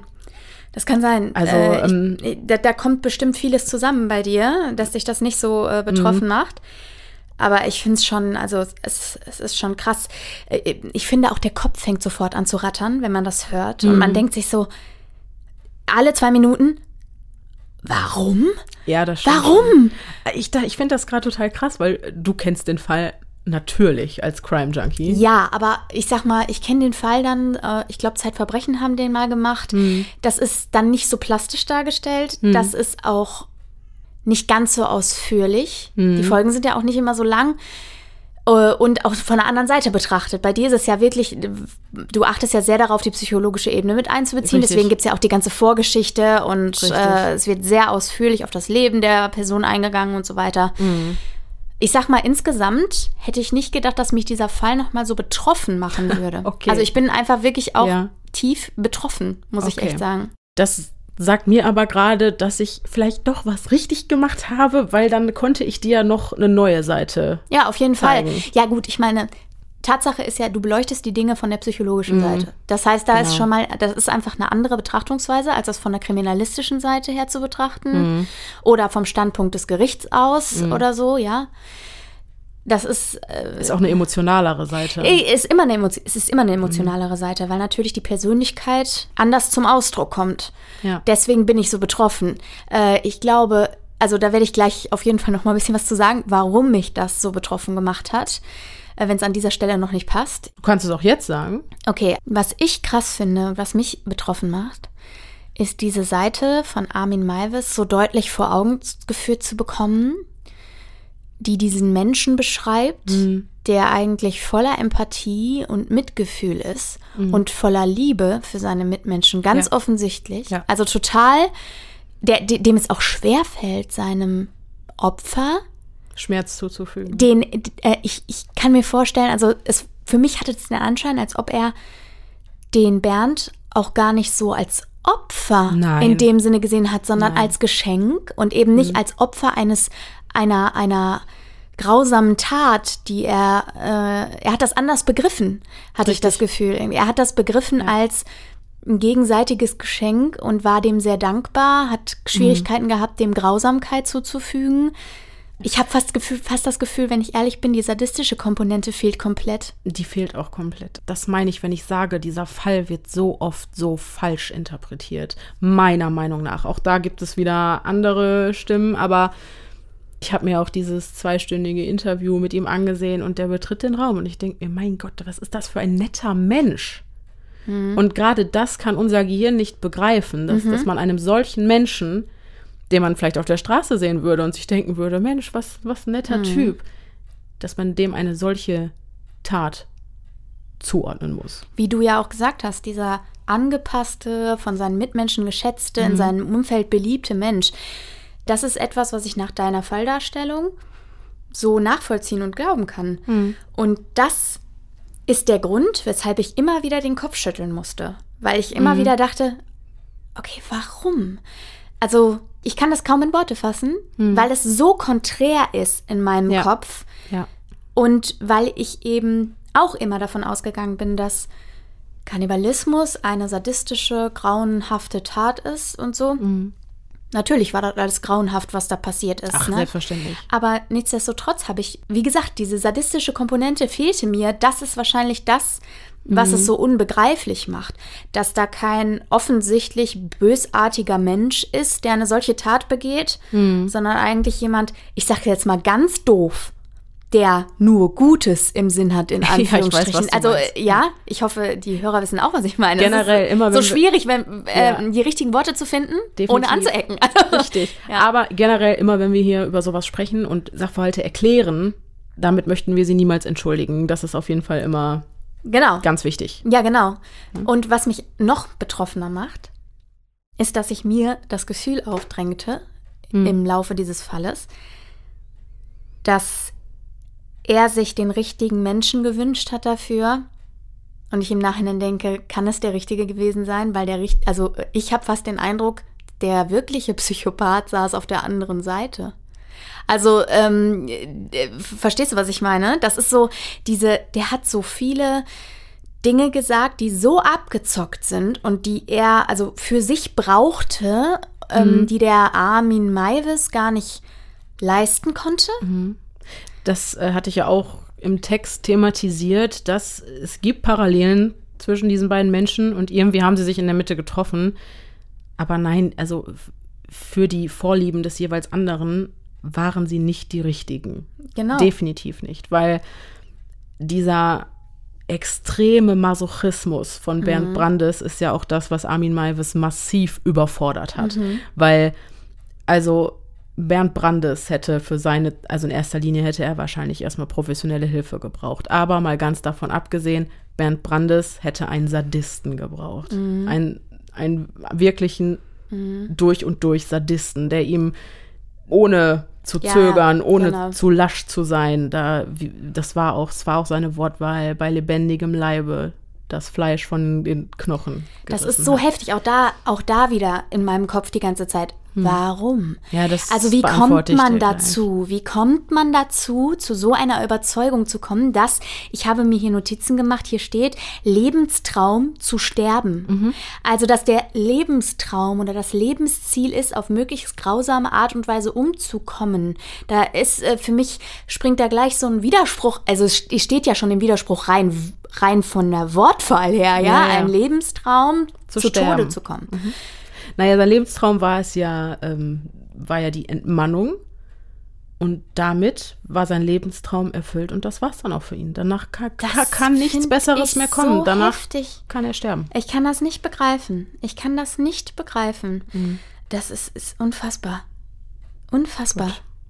Darf ich noch eine Frage stellen? Ja, selbstverständlich. Also, ich würde gerne wissen, war Armin Maivis war doch eigentlich nicht schwul, oder? Habe ich das jetzt falsch verstanden? Ähm, Armin Maivis ist bisexuell. Ah, okay. Ne? Also, wobei gerade diese kannibalistischen Fantasien sind nur mit Männern verknüpft. Ja, okay. Also mit Frauen hat er das nicht. Aber er hat Beziehungen mit Frauen gehabt. Deswegen und, ja, ähm, er war ja auch genau. verlobt mit einer Frau. Offensichtlich Genau. hat ihn das auch geschmerzt, dass die äh, sich verabschiedet hatte da Ja, seinerzeit. klar, definitiv. Genau, und deswegen ähm, äh, habe ich gerade diese sex sexuelle Orientierung nicht so einordnen Nee, er ist können. von nach eigener Aussage bisexuell. Bisexuell, okay, okay. Wobei sich die kannibalistischen Tendenzen dann eher auf die, oder nur ausschließlich auf die männliche. Genau. äh, und Familienplanung dergleichen auf Frauen. Das finde ich so irre. Hm? Okay. Ja, er wollte halt diesen Bruder, diesen, diese männliche Bezugsperson. Ja, ja, Darum okay, ging es ich ihm. verstehe. Ja, ja, Mhm. genau. Okay, das zeigt sich dann, es zeigt sich dann wieder darin, ja. Genau. Okay. Und du sprichst die ganze Zeit vom Anthropophagen. Mhm. Erst habe ich gedacht, ich habe mal nämlich mal gelesen, dass das auch so sein Nickname Anthropophagus oder sowas Mhm. war in, Ja, ja, in einem genau. dieser Foren. Äh, Anthropophage heißt einfach äh, Menschenfresser oder? Ein Mensch, der Menschen ist. Ja, genau. okay, Ja, mhm. das ist quasi der Kannibale auf schlau und auf den Mensch bezogen. Ah, ja. Weil Kannibalismus gibt es ja auch überall. im Ja, ja, ja. Tierreich. Mhm. Anthropophagie ist aber der Verzehr von Menschen durch einen anderen ja, Menschen. alles klar. Okay. Genau. Ja. Und war halt auch ein Username von Armin Maivis in diesen Foren, neben Frankie. Ja, genau. Benannt nach seinem Kindheitsfreund, nach seinem imaginären Richtig, Kindheitsfreund. richtig, genau. Ja. Okay. okay. So, jetzt hat Armin Maivis also einen anderen Menschen in sich aufgenommen. Mhm. Heißt das jetzt Ende gut, alles gut? Nee, wahrscheinlich nicht. Wahrscheinlich nicht, genau, denn das war noch lange nicht das Ende der Geschichte. Nach dem Treffen mit Bernd Brandes am 9. März 2001 folgen nämlich noch vier weitere mit anderen Leuten aus allen Berufskreisen und Schichten. Dabei gewesen sei wohl ein Koch, ein Hotelmanager aus Dubai, ein Student und ein Zahnarzt. Ich finde das immer ganz interessant zu sehen, dass tatsächlich Menschen wie du und ich unter Umständen durch bestimmte Erfahrungen oder einschneidende Ereignisse solche Bedürfnisse entwickeln können. Und du kannst ihm nur vor den Kopf gucken. Und Genau. es könnte jeder sein, den du im Supermarkt begegnest, der noch so Genau. angepasst und vollständig normal in Anführungsstrichen aussieht, ja? Richtig, genau. Ja. Das finde ich immer total spannend zu sehen. Im Rahmen dieser Treffen kam es allerdings nur zu diesen besagten Fantasiespielchen, bei denen man die Schlachtungsvorbereitungen durchspielt oder sich gegenseitig mit dem Kopf unter die Decke hängt, Fotos macht, die dann anschließend entsprechend bearbeitet werden und so weiter und so fort. Also war Armin Maivis, auch nachdem er Bernd Brandes verspeist hatte, weiterhin in diesen Foren unterwegs. Wie lange ist das denn unentdeckt geblieben? Erfährst du gleich. Okay. Ich habe mich halt gefragt, warum eigentlich? Er hat ja jetzt das bekommen, was er wollte. Ein anderer Mensch ist durch den Verzehr zu einem Teil von ihm geworden. Doch die Befriedigung dieses Bedürfnisses scheint seine paraphile Neigung, Überraschung, Überraschung, nicht geheilt zu haben. Er ist der Illusion aufgesessen, wie viele andere Leute in vielen, vielen anderen Bereichen durch etwas von außen zugeführt ist, eine innere Leere zu heilen. Überraschung, Überraschung. Richtig. Also, die Suche ging weiter. Und eben dieses Kannibalenforum, in dem ursprünglich alles angefangen hat, wird Armin Maivis dann schließlich zum Verhängnis. Nachdem der Anthropophage eine weitere Anzeige in diesem Forum inseriert hat, meldet sich bei ihm ein Medizinstudent aus Innsbruck und fragt nach seinen genauen Vorstellungen. Ich weiß, dass Armin Maivis Auszüge bzw. Bilder aus dem Video, das die Schlachtung zeigt, an zwei weitere Menschen aus diesem Forum geschickt hat, vermutlich um sein Angebot für die Menschen, die geschlachtet werden wollen, Anschaulicher zu machen. attraktiver zu machen. Ich vermute, dass dieser Medizinstudent einer von ihnen war, aber mhm. ich weiß es nicht mhm. genau. Jedenfalls erhält Armin Maivis nach der Schilderung seiner Vorstellungen nicht ganz die Antwort, mit der er gerechnet hat. Mhm. Der Medizinstudent schreibt, das, was du machst, ist falsch, du bist ein Mörder. Oh je, oh je. Daraufhin versucht sich Armin Maibes natürlich zu rechtfertigen und sagt, dass es sich bei alledem um reine Fantasie handelt und er nichts davon wahr machen wolle. Aber da ist es bereits zu spät. Der Student lässt sich nicht von seinem Gefühl, dass hinter Armin Maibes Worten mehr stecken könnte als bloße Fantasie abbringen und zeigt ihn schließlich bei der Polizei an. Er hat ihm das Video wahrscheinlich nicht geschickt, sondern hat ihm das nur in aller Ausführlichkeit dargestellt und äh, ihm das wahrscheinlich beschrieben. Ja, aber er hat Fotos aus dem Video, so. Bilder daraus, okay, hat er okay. nachweislich verschickt. Ja. Ich vermute auch an diesen Medizinstudenten, ah, okay. der mhm. daraufhin halt gesagt hat, hey, okay, das mhm, ist mhm. zu viel, das geht zu weit. Mhm. Genau. Daraufhin ermittelt die Polizei und nach sechs Monaten steht die Polizei dann bei ihm vor der Tür und beschuldigt ihn der Gewaltdarstellung im Internet. Diesen Tatvorwurf können die Polizisten auch mit Auszügen aus den Anzeigen, die Armin Maivis auf den einschlägigen Seiten im Netz geschaltet hatte, untermauern. Denn dort heißt es zum Beispiel, junger Mann zum Schlachten gesucht. Bist du zwischen 28 und 30 Jahren alt und möchtest geschlachtet werden, dann bewerbe dich unter Angabe von Alter, Größe, Gewicht und möglichst mit einem Foto. Okay. Dann folgt eine Hausdurchsuchung, bei der wie sollte es anders sein, die Beamten den Schlachtraum und bald darauf auch die beschrifteten Fleischpakete in der Gefriertruhe und eine Kopie des Videomaterials auf einer CD finden. Das Original hatte Armin Maivis noch kurz vor der Hausdurchsuchung schnell in einem Regal verschwinden lassen, aber die Polizisten haben eben die Kopie. Und damit haben sie mehr als genug Gründe, um Armin Maivis umgehend festzunehmen und auf der Polizeistelle zu vernehmen. Mhm. Im Verhör macht Armin Maivis das in seiner Lage, glaube ich, einzig Richtige, und zwar nach seinem Anwalt verlangen und ansonsten schweigen. Mhm. Er beantwortet nur eine Frage einer Polizistin, und zwar wollte die Dame wissen, was würden sie tun, wenn ihnen ein anderer einen halben Menschen anbieten würde? Blöde Frage, blöde Antwort. Armin Malvis entgegnet daraufhin, na, als Kannibale würde ich ihn wohl aufessen. Ich verstehe die Polizistin nicht. Fragt Woher man sowas? die Frage kam oder was? Ja. Das kann ich dir nicht sagen. Ist das einfach äh, voyeuristische Neugier? Klingt ja fast danach, aber ich weiß nicht, wie da die, äh, ich weiß nicht, wie so Ermittlungstaktiken aussehen und Verhörtaktiken damit, also mit sowas ja. kenne ich mir überhaupt nicht aus, keine Ahnung. Naja, gut. Warum man sowas fragen sollte, aber äh, ich meine, Glück gehabt, well played, sie hat eine Antwort bekommen. Ja, das stimmt, das stimmt. Ja, das stimmt. Gut, also Armin Maivis sagt nicht viel und drei Stunden später wird er dann von den Polizisten auch tatsächlich wieder nach Hause gebracht. Das verstehe ich auch nicht so ganz, wieso die ihn dann nochmal haben laufen lassen. Ist das üblich?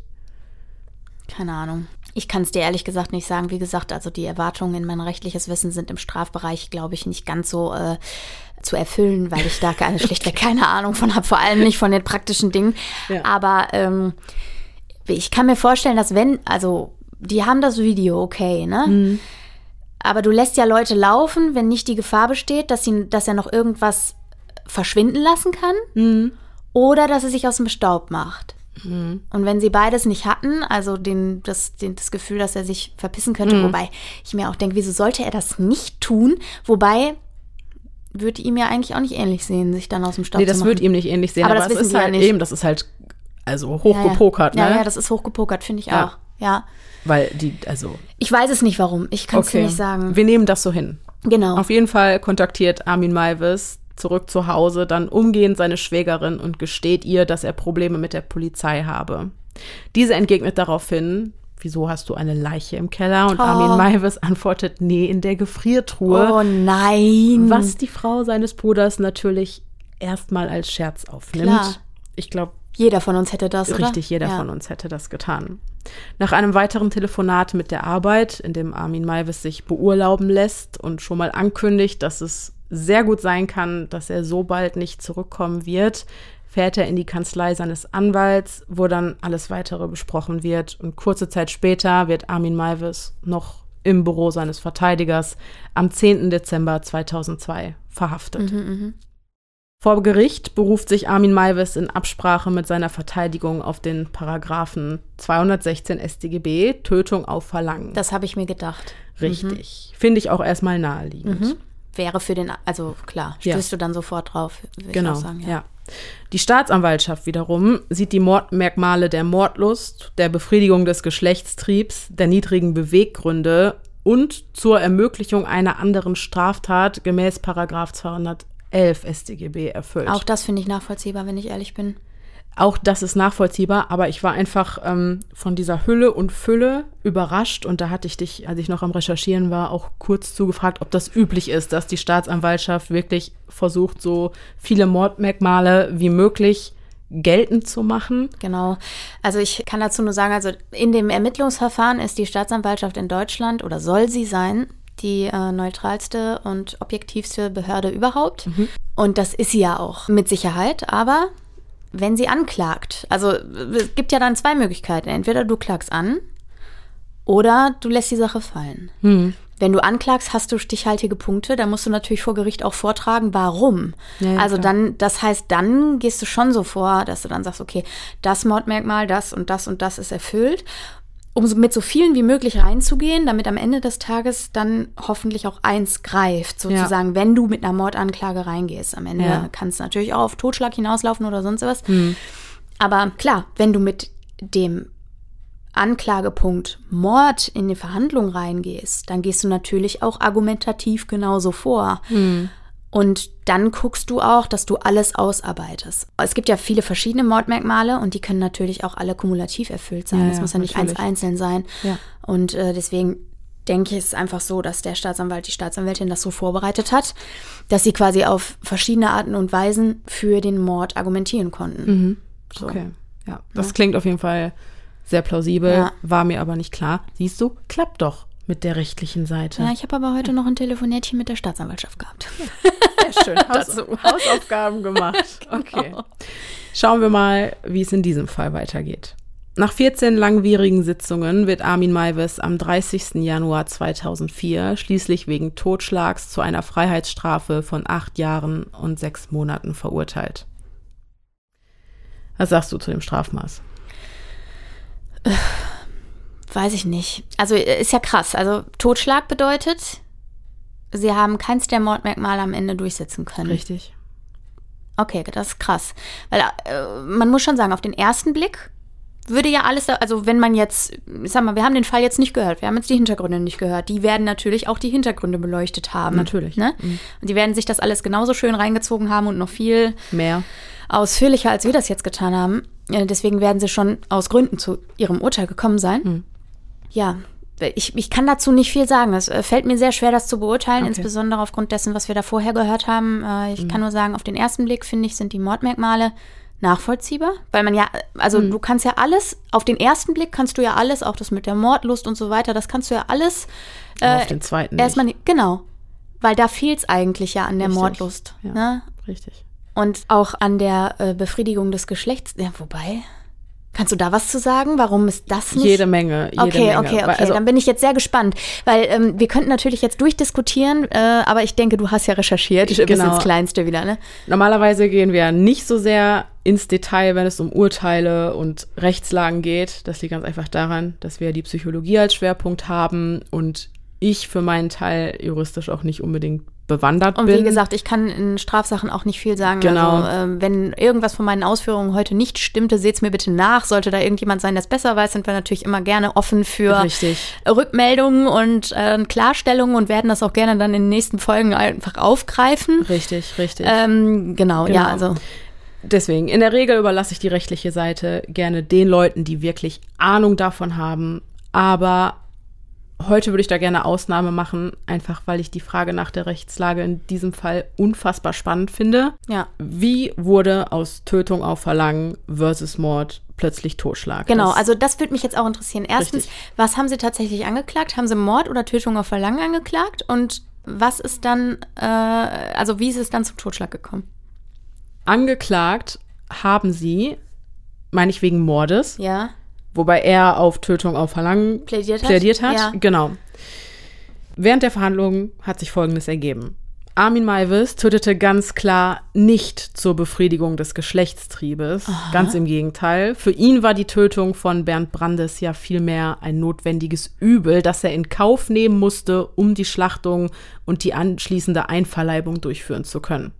Zwar gab Armin Maivis zu, sich das Video im Nachgang noch ein weiteres Mal angesehen und dabei onaniert zu haben, doch beziehe sich sein sexuelles Lustempfinden auf das zwischenmenschliche Bindungserlebnis und nicht auf den Akt des Tötens mhm, an sich. Okay.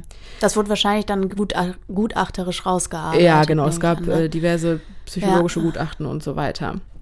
An dieser Stelle ist vielleicht noch wichtig zu erwähnen, dass Armin Maivis mit einigen von den Männern, mit denen er sich nach Bernd Brandes noch getroffen hat, was weiß ich nicht hätte mhm. anstellen können, einfach weil sie sich von ihm haben fesseln und unter der Decke aufhängen lassen mhm. haben. Doch ohne die Erlaubnis hätte er den eben mit hoher Sicherheit nie was getan, eben weil er kein Fan von Gewalt oder sadistischen Fantasien ist. Das finde ich so krass. Ja, das ist, ist, so, das wirkt so total kontrahär, ja, ja, aber ja. so ist es. Damit ist das Mordmerkmal Tötung zur Befriedigung des Geschlechtstriebs also nicht erfüllt. Okay. Es bleibt die Tötung auf Verlangen bzw. die straflose Beihilfe zum Suizid. Mhm. Das, worauf Armin Maivis sich mhm. berufen hat. Ein Täter ist milder zu bestrafen, wenn er eine Person auf dessen ausdrücklichen bzw. ernsthaftes und eindringliches Verlangen hin getötet hat. Mhm. Soweit, so gut. Die Schwierigkeit besteht in der Regel darin, den Nachweis für die Tötung auf Verlangen zu erbringen, was sich jedoch im Fall von Armin Maivis dank der zahlreichen Chatverläufe und der Videoaufzeichnungen relativ einfach bewerkstelligen lässt. Es ist jedoch wichtig, dass der Täter aufgrund des Verlangen des Opfers bzw. des Getöteten reagiert und nicht seine eigenen Wünsche oder Bedürfnisse in den Vordergrund stellt. Das ist ein Problem. Das ist ein Problem. Ja. Hier liegt der Hase im Pfeffer oder wie ja. sagt man so schön? An der Stelle zitiere ich stellenweise aus dem Urteil vom BGH. Es hätte zwar seitens Bernd Brandes ein ausdrückliches Tötungsverlangen gegeben, doch sei eine mangelnde Ernsthaftigkeit von Armin Maivis nicht erkannt worden. Es hätten unterschiedliche Tatmotive vorgelegen und das Tötungsverlangen des Opfers sei lediglich eines von vielen handlungsleitenden Motiven gewesen.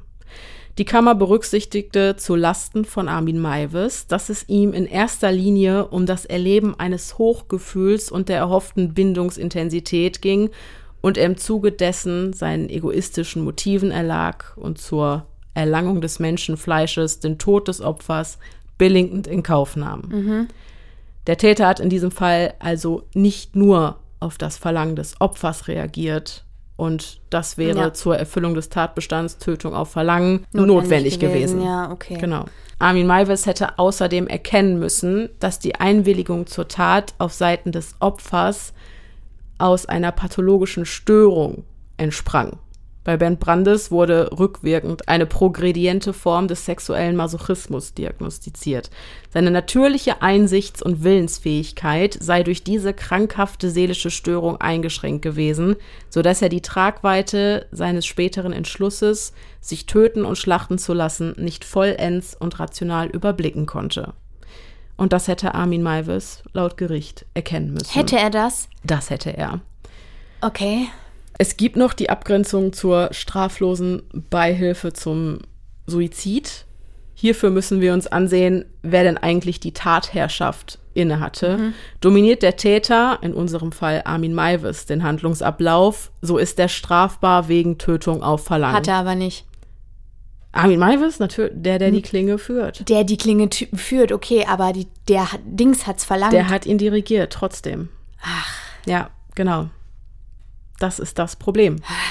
Er darf die Handlungen Wahnsinn. des Suizidenten lediglich unterstützen. Ach so. Dann bleibt es bei der ah. Beihilfe zur Selbsttötung. Also das heißt, das Dominieren äh, der Handlung bezieht sich nicht darauf, äh, tatsächlich der Redelsführer zu sein, sozusagen Richtig. in der Situation, sondern tatsächlich die ausführende Handlung zu betreiben. Das heißt, wenn du dem Tabletten gibst, er nimmt sie selber, Richtig. Oder dem eine Knarre hinlegst und er. das ist äh, Sterbehilfe. Ja, okay. Ah, ja, ja, ja. Ne? Genau. Ja, ja, okay, alles klar. Ja, mhm. Genau. Ben Brandes hat Armin Malves also zwar verbal dirigiert, doch die Klinge wurde definitiv von Armin Maivis Händen geführt, Ja, okay. wodurch die Tatherrschaft bei ihm lag. Okay. Wobei, du hast eben auch schon gesagt, hätte er das erkennen müssen, ist das so.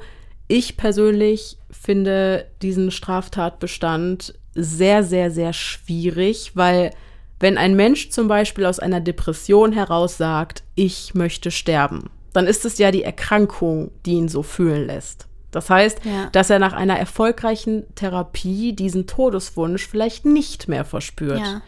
kann der Wunsch eines Menschen zu sterben, was ja total gegen unseren natürlichen Selbsterhaltungstrieb spricht, also jemals nicht pathologisch sein. Jetzt mal äh, aktive Sterbehilfe in der Palliativmedizin außen vor.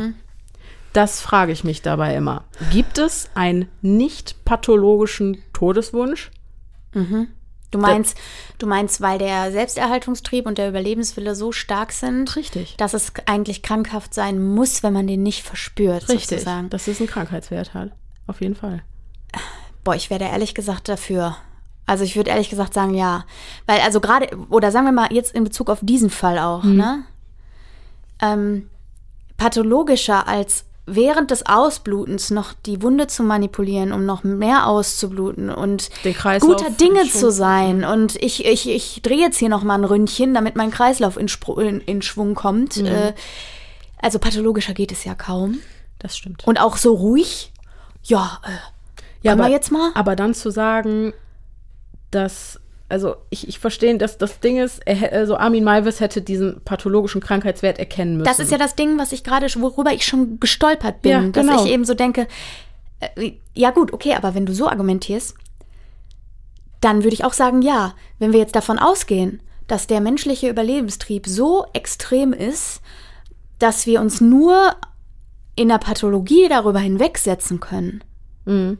Dann würde ich sagen, ja, er hätte es erkennen müssen. Wenn man das unterstellt, dann würde ich sagen, ja, er hätte es erkennen müssen. Nee, also mein Problem ist gerade einfach, das klingt hier jetzt so, korrigiere mich, wenn ich falsch liege, aber als wäre dieser Straftatbestand Tötung auf Verlangen nur erfüllt, wenn der nicht einem pathologischen Todeswunsch entspringt. Ach so. Ja. Oh, da kann ich dir nichts zu sagen, das weiß ich nicht. Nee, aber, aber es klingt doch so, weil, okay, Bernd Brandes ist- äh, Todeswunsch war pathologisch, das hätte er erkennen müssen, deswegen ist Ach es nicht so. die Tötung auf Verlangen. Ja, welcher Ach so. Todeswunsch ist denn nicht pathologisch? Ach so, das, das ist das meine Problem. ich. Ja, okay, dann verstehe ich auch. also nicht das ja. verstehe ich an diesem Ja, ja. Straftatbestand überhaupt nicht. Liebe. Juristen da draußen, bitte klärt mich auf. Ja, vielleicht wäre das mal eine Sache. das ähm, vielleicht auch eher eine philosophische Frage man, oder eine ethische, aber ich verstehe es nicht. Also da äh, bin ich drüber gestolpert auf jeden Fall. Mhm. Auf jeden Fall. Aber nicht nur Bernd Brandes, sondern auch Armin Maivis hat man eine pathologische Störung diagnostiziert, und zwar die der sexuellen Präferenzen. Und außerdem habe er ein gestörtes Bindungserleben und beides wurde auch vor Gericht zu seinen Gunsten gewertet.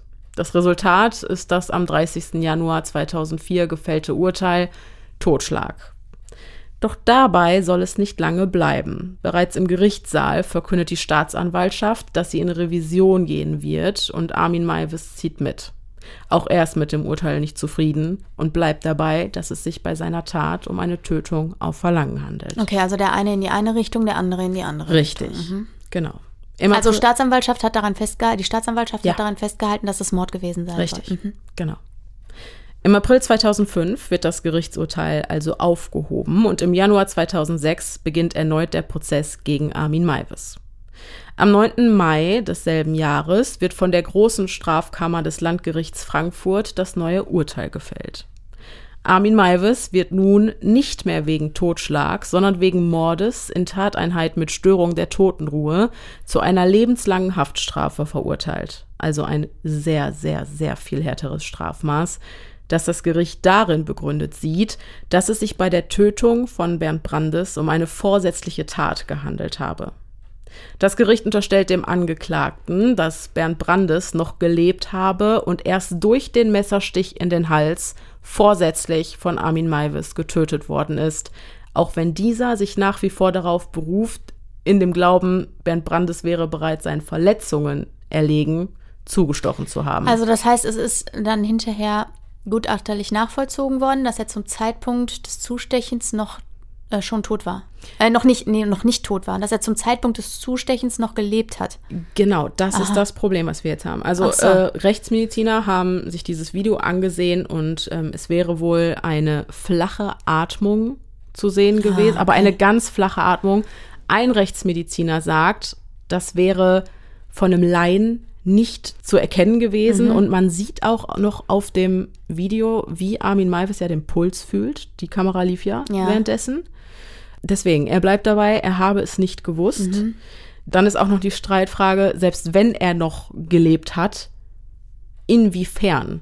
Mhm. Weil selbst der Rechtsmediziner, der sich das Videomaterial zur Beurteilung von Armin Maivis Aussage angesehen und analysiert hat, konnte einen bereits eingetretenen Herz- oder Hirntod nicht ausschließen. Okay. Und dieser Rechtsmediziner hat auch angemerkt, dass selbst bei sofortiger Eintreffen von, von äh, Rettungswagen und Hilfe, dass Bernd Brandes das wahrscheinlich nicht überlebt hätte. Mhm. Wohingegen ein anderer Rechtsmediziner sagt, dass Bernd Brandes gute Überlebenschancen gehabt hätte. Also es ist, okay. die auch sind noch nach dem äh, ganzen Bluten. Ja, okay. aber also ja, das ist dann immer schwierig, wenn sich da die Geister scheiden, äh, insbesondere auch im wissenschaftlichen Bereich. Ne? Ja. Was ja auch noch dafür spricht, dass er quasi nicht wissen konnte oder für seine Aussage spricht, dass er nicht wusste, dass der noch lebte, ist ja, dass so wenig Blut ausgetreten ist. Ne? Du erwartest ja genau. vielleicht bei einem Halsstich auch, dass das ja, fontänenartig daraus äh, genau. äh, spritzt. Genau, dazu mhm. muss man sagen, dass dieser Stich in den Hals eine übliche Praktik des Schlachtens ist. Mhm, also es ist jetzt nicht mal sein Mittel der Wahl wenn, gewesen, wenn es darum ging, einen Menschen brutal zu töten. Mhm. Darum ging es gar nicht. Mhm. Es war einfach dieses Ausbluten mhm, mhm, lassen. Okay. Ja. Dann bin ich über etwas gestolpert im BGH-Urteil, was mich sehr stutzig gemacht hat. Und ich muss sagen, ich war ein bisschen heartbroken. Ich bin gespannt. War ein bisschen enttäuscht. Ich zitiere. Die irreversible Bewusstlosigkeit trat bei B gegen 4 Uhr morgens ein. Der Angeklagte legte B daraufhin auf die Schlachtbank und installierte eine Videokamera so, dass sie das nun folgende Geschehen aufzeichnen konnte. Er hatte dabei vor, die Filmaufnahmen zu bearbeiten, jedenfalls Teile daraus, an Kontaktpersonen im Internet zu versenden, sowie gegebenenfalls weitere potenzielle Schlachtopfer mit der Vorführung des Videos zu locken. B lebte zu diesem Zeitpunkt noch. Der Angeklagte kommentierte dies mit den Worten Dein Puls rast. Oh. Hm. Und ich muss zugeben, dass ich, ich habe ein Buch von der Kriminalpsychologin Petra Klages zu dem Fall gelesen. Ähm, verlinke ich euch alles in den Show Notes, wo auch Auszüge ähm, Abschnitte, Kapitel von Armin Maivis selbst geschrieben wurden. Die standen im engen Briefkontakt miteinander. Armin Maivis wurde auch von Petra Klages zeitweise äh, therapeutisch behandelt, meine ich. Und ich konnte in dem Buch, da waren auch Auszüge aus irgendwelchen Gerichtsakten und keine Ahnung drin enthalten. Ich konnte nie irgendwo diese Worte finden, dein Puls rast. Mhm. Also in dem ganzen Buch das ganze Buch hat mich glauben lassen, dass Armin Maivis keine Ahnung hatte und keinen Puls gefüllt hat. Warum steht dann auf einmal auf dieser Seite rechtsportal.de dieses Zitat, dein Puls rast? So, ist das denn tatsächlich der Auszug aus der BGH-Entscheidung, ja? Hier steht Strafbarkeit von Kannibalismus, BGH-Urteil vom 22.04.2005, Aktenzeichen 2, STR ja. 310-04. Also es, es sieht okay. mhm. ähm, seriös aus. Äh, das ist krass, ja. Ich weiß nicht, was ich damit anfangen soll. Ich bin so hin und her gerissen. Selbstgespräche hat er nicht geführt. Er hat sich ja mit dem Toten unterhalten noch. Okay. Die ganze Zeit über auch. Ja, das äh, hätte mich dann als Gericht auch stutzig gemacht. Das hätte mich auch stutzig mhm. gemacht, in der Tat. Ja. Okay. Ich persönlich glaube eigentlich nicht an dieses bestialische Bild vom Kannibalen von Rothenburg, diesen reißerischen Begriff habe ich hier in der Folge auch ganz bewusst vermieden, weil das, glaube ich, das ist, was die Menschen und die Gesellschaft gerne daraus machen. Mhm. Nur da ich das Video selbst nicht gesehen habe, kann ich leider ja, auch nicht sagen. Nee, ich hätte gerne Klarheit. Ach, nee. Doch. Komm schon. Ach, das verpacke ich schon. Auf gar keinen Fall. okay. Das ist ein anderes Thema. Ai, ai, ai, genau, aber ich habe das Video nicht gesehen und kann leider deswegen nicht sagen, wer hier die Wahrheit spricht. Aber weiter im Text. Während des zweiten Prozesses kam das Gericht außerdem zu dem Entschluss, dass Armin Maivis sehr wohl zur Befriedigung des Geschlechtstriebes tötete. Die Tötung, Schlachtung und der Zerteilungsprozess soll von Armin Maivis durchgeführt worden sein, um eine Videoaufzeichnung anzufertigen, die er später zur sexuellen Befriedigung nutzen könne. Dabei sei es unerheblich, dass die sexuelle Befriedigung, vermittelt durch die Betrachtung des Videos, erst erhebliche Zeit nach der Tat erreicht wurde. Es reiche aus, wenn der Täter die Tötung als Mittel zur Erlangung seiner sexuellen Befriedigung ansehe. Mhm. Was sagst du? Erachtest mhm. du diese Schlussfolgerung als plausibel? Naja, ich hatte ja am Anfang schon gesagt, ich bin darüber gestolpert, dass das Merkmal zur Befriedigung des Geschlechtstriebs mhm. nicht erfüllt ist. Mhm. Und da haben wir es wieder mit den juristischen Argumentationen. Mhm. Das ist einfach so. Du kannst immer verschiedene Seiten verschieden vertreten. Und je ja. nachdem, wie gut du sie vertrittst, sind sie auf einmal wieder plausibel. Ja. Und auch das finde ich genauso plausibel wie, da, wie die andere Argumentation, die in der ersten Verhandlung dazu geführt hat, dass das Mordmerkmal nicht gegeben war. Mhm. Also, ich sag mal, ein, ein, guter Jurist ist ja einer, der seine Argumentation so schmackhaft macht. Ja. Also im Rahmen des Gesetzes, selbstverständlich. Ja, ja. Ähm, ne? Aber es gibt eben, diese Gesetze sind nun mal ausle auslegungsfähig anhand eines äh, Lebenssachverhalts, sagt man ja immer so. Ja. Und äh, auch da ist es so, dass ich denke, okay, also äh, ich sage einfach mal so, ein guter Richter wäre ich nicht. Ja.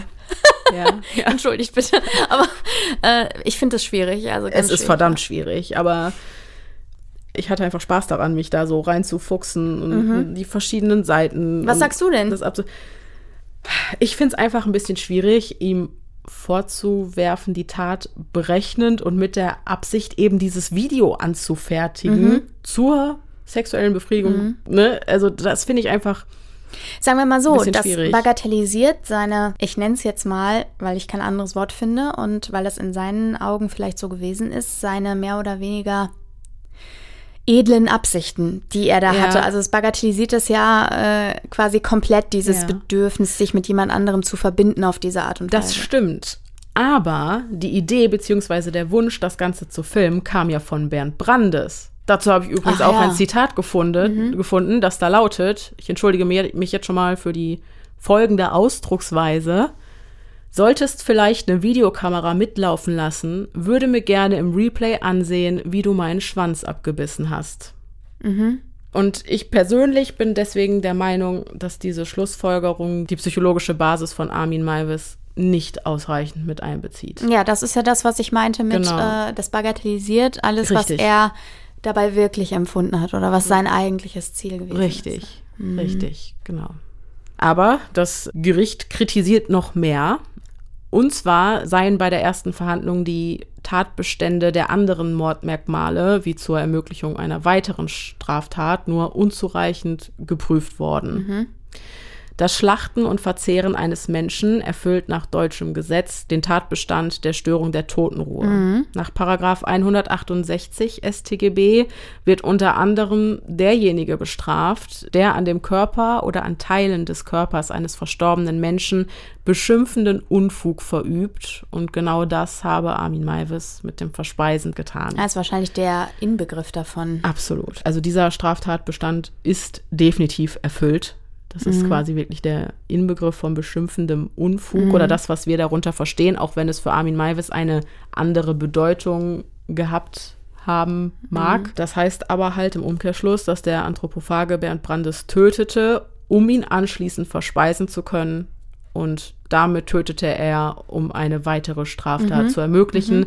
Und bei der Erfüllung dieses Mordmerkmals sage ich so, ja, okay, das gebe ich der Staatsanwaltschaft, das sehe ich mhm. ein. Mhm. Das macht Sinn. Mhm. Absolut. Das Gericht sieht also beim zweiten Urteil gleich mehrere Mordmerkmale erfüllt. Auch dass Armin Maivis nach der Tat keine Reue zeigte, sondern sich mit der Tat im Netz rühmte, so legt es das Gericht aus, und sogar nach weiteren Opfern suchte, wird dieses Mal sehr zulasten des Angeklagten als eine große Gefahr interpretiert, da weitere suizidale, psychisch gestörte und kranke Individuen zu seinen Opfern werden könnten. Halt die Menschen, die vielleicht auf besonderen Schutz angewiesen sind. Seems legit. Also, ich fasse zusammen.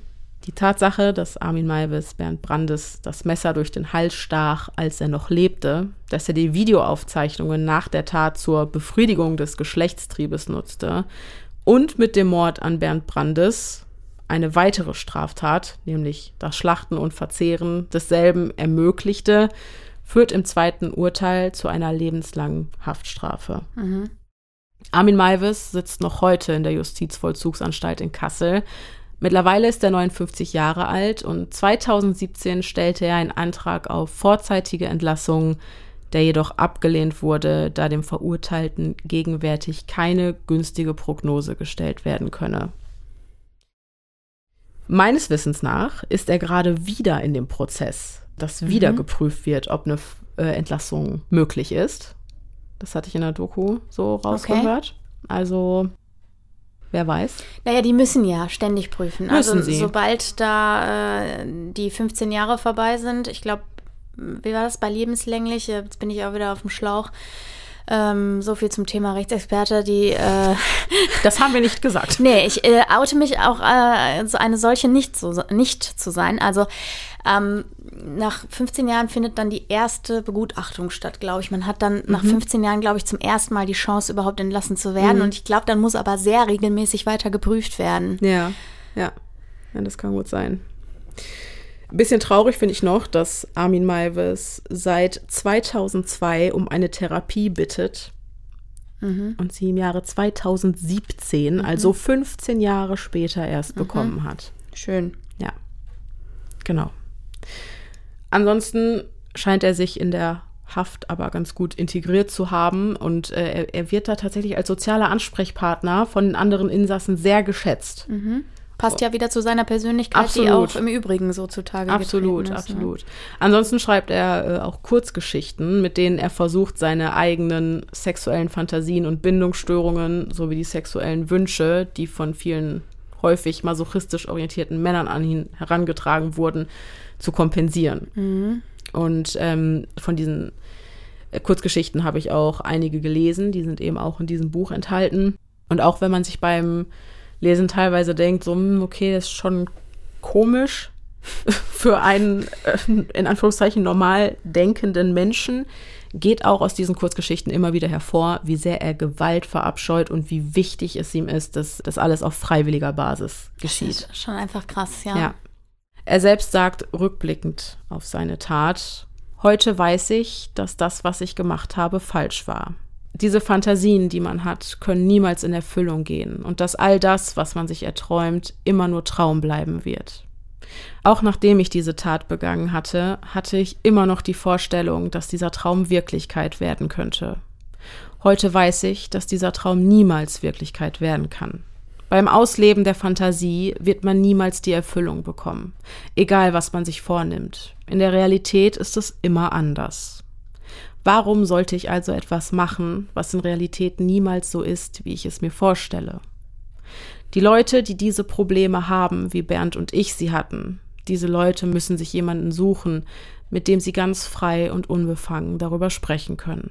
Denn das Gespräch, das ich hier mit dem Anstaltspsychiater hatte, das hat mir ein Gefühl der Befreiung gegeben. Das erste Gespräch überhaupt, das ich unbefangen und unvoreingenommen mit einem Menschen über diese Dinge führen konnte. Und all die Last, die über 30 Jahre auf meinen Schultern lastete, die war mit einem Mal weg. Nach diesem Gespräch bin ich in eine Zugangszelle gekommen. Ich saß hinter diesen Gittern und habe Rotz und Wasser geheult. Ich habe mich so frei gefühlt wie noch nie zuvor. Wenn dieses Gespräch früher stattgefunden hätte, wäre es nie zu dieser Tat gekommen. Und wenn ich diese Worte so lese, höre, sage, zitiere, versteht mich nicht falsch, aber es, es, bricht mir ein Herz, dass dieser Mensch immer noch in Haft sitzt und vielleicht nie wieder da rauskommen wird. Mhm. Das, ähm, das weiß ich nicht. Ich frage mich einfach die ganze Zeit, wie gefährlich ein Kannibale sein kann, der niemals jemandem etwas antun würde, außer er würde es ausdrücklich von ihm verlangen. Mhm. Das ist ja der Kern der Sache eigentlich in dem Fall, ne? Ja. dass er es nur auf Verlangen machen würde. Richtig.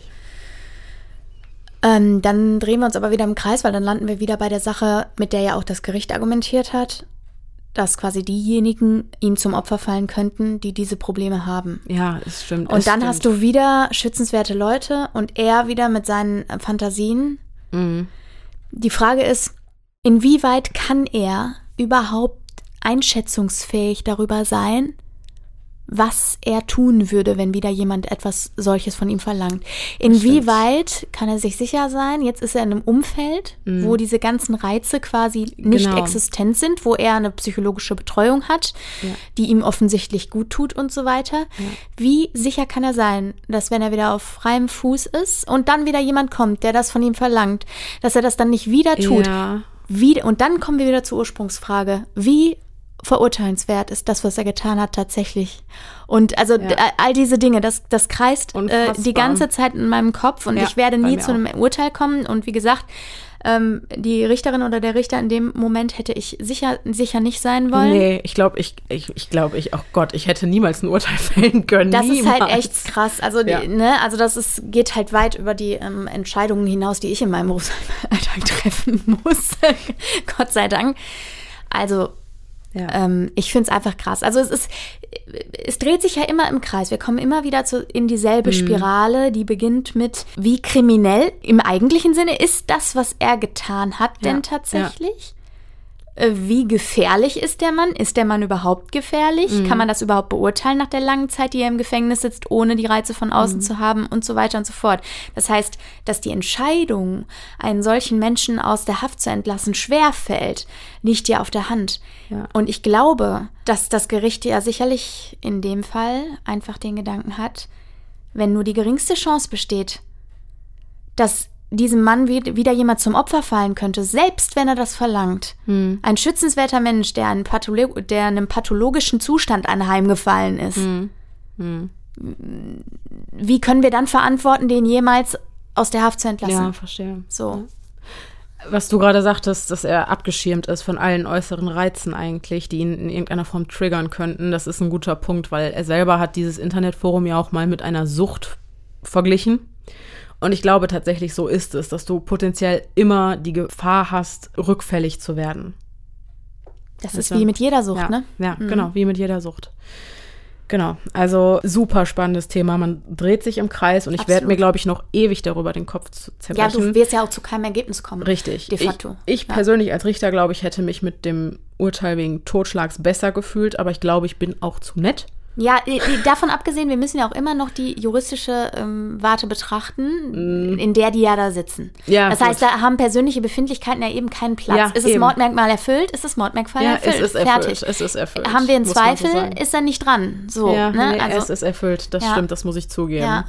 Egal, okay. Ja, ich, ich glaube, wir haben diesen Fall zu Genüge auseinandergerupft. ich glaube auch. Und es gibt jetzt auch noch einen kleinen Nachgang, nämlich eure Fragen zum Thema hätte ich Kannibalismus. Jetzt hätte ich was gesagt. Nachtisch. Entschuldigung.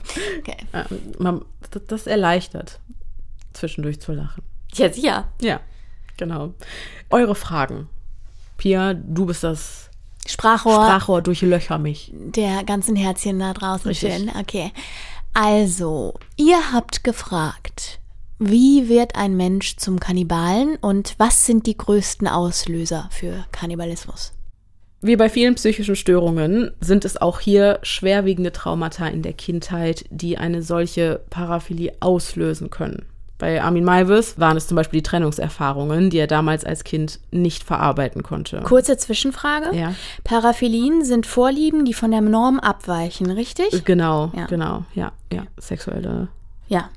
Ach, sexuelle Vorlieben, die von der Genau, abweichen. ja, Ähm, genau. mhm, mhm. Genau, also Armin Maivis konnte die Trennungserfahrungen nicht verarbeiten. Und ja, ich weiß, da ist man schnell dazu geneigt zu sagen, aber guck doch mal, wie viele Scheidungskinder es heutzutage gibt und die sind auch nicht alle zu Kannibalen geworden. Aber an dieser Stelle muss ich nochmal darauf aufmerksam machen, dass jedes Individuum Ereignisse auf eine ganz eigene Art und Weise verarbeitet. Da sind wir wieder bei der Resilienz, der psychischen Widerstandskraft. Armin Maivis kam in jungen Jahren mit dieser Trennungssituation einfach weit weniger zurecht, als es bei den meisten Kindern der Fall ist. Und er war Reizen ausgesetzt, wie zum Beispiel diesen Hausschlachtungen genau. und so weiter, die ihn überhaupt erst auf die Idee gebracht haben, solcherlei Vermutlich. Fantasien ich zu empfinden. Auch. Ich meine, auch nicht jedes Kind kommt ja in Berührung mit solchen Dingen. Genau, das äh, ist mir auch aufgefallen, dass tatsächlich viele Betroffene in ihrer Kindheit Schlachtungserfahrungen gemacht haben. So auch dieser Jörg, der Sohn eines Tierarztes das war. Das finde ich so heftig. Bernd Brandes ja, auch. Okay. Also ich denke, das, wow. das ist einfach nicht gut. Ja. Das ist nichts, was ein Kind sehen sollte, glaube ich. Was natürlich nicht heißt, nur weil ihr mal eine Schlachtung gesehen habt, werdet ihr automatisch zum Kannibalen. Das ist mhm. natürlich auch Bullshit, ne? Aber ein bisschen vielleicht für ein Kindergemüt mit Vorsicht zu genießen. Mhm. Armin Maivis wurde außerdem eine Bindungsstörung diagnostiziert, ausgelöst durch die Trennungserfahrungen, die er nicht kompensieren konnte. Per Definition versteht man unter Bindungsstörungen pathologische Beziehungsmuster von Kindern gegenüber ihren Bezugspersonen. Bindungsstörungen gehören nach der ICD-10-Klassifikation zu einer Gruppe gestörter sozialer Funktionen, bei der die betroffenen Kinder eine deutlich gestörte soziale Beziehungsfähigkeit zeigen.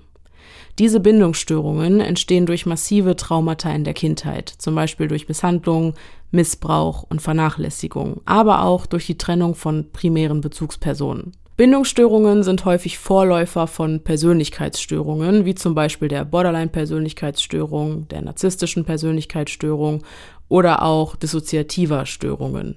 In der Regel werden Bindungsstörungen bis einschließlich zum 15. Lebensjahr diagnostiziert, zumindest wenn die Symptomatik schon in den ersten fünf Lebensjahren entstanden ist. Daher spreche ich im Folgenden auch oft von Kindern.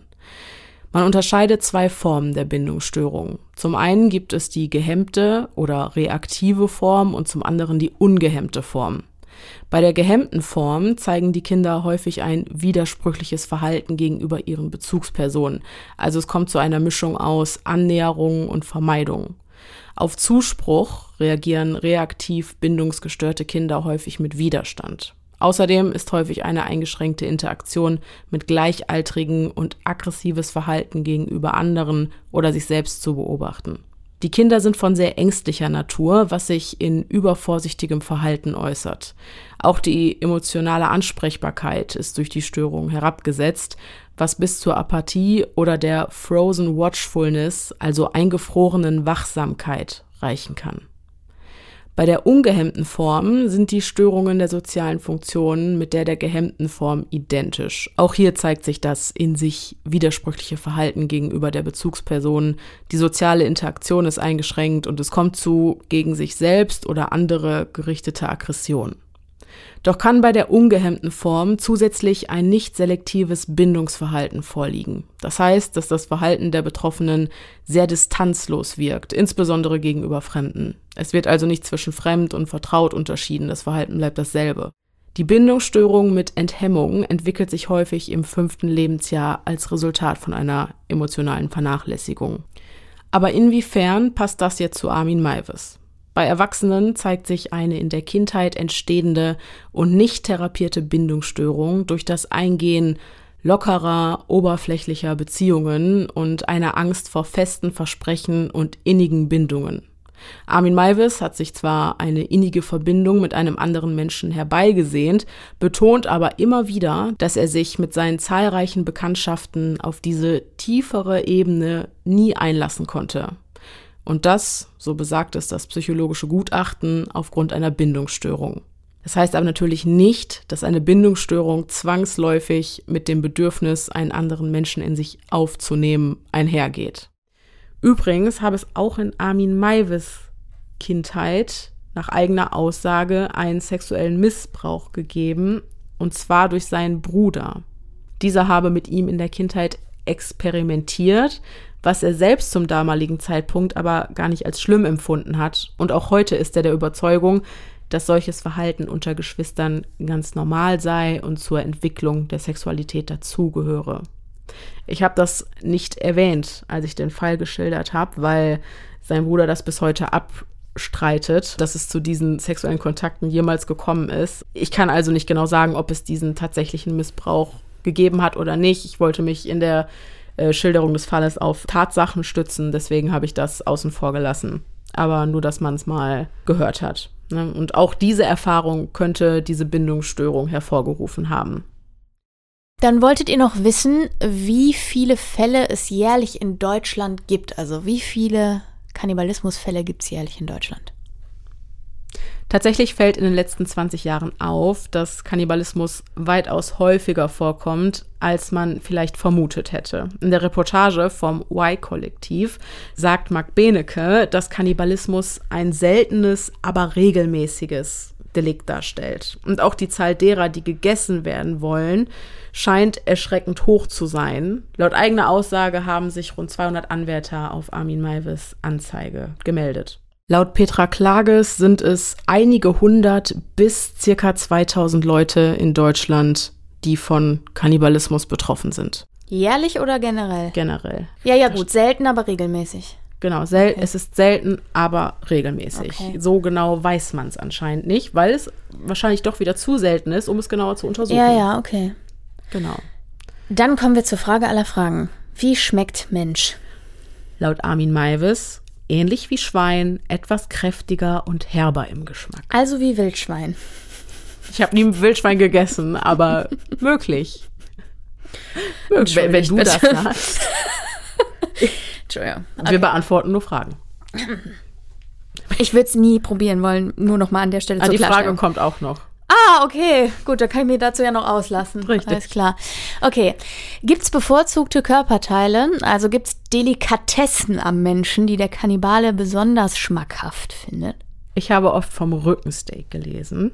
Ich denke, dass das tatsächlich ähnlich wie beim Tier ist, weil im Endeffekt bestehen wir aus Fleisch und Blut und unsere Zellen. Das ist ein, mhm. ne? Wir sind ja im Prinzip nichts anderes mhm. als ein Tier. Mhm ich kann da jetzt keine Empfehlungen aussprechen. Mhm.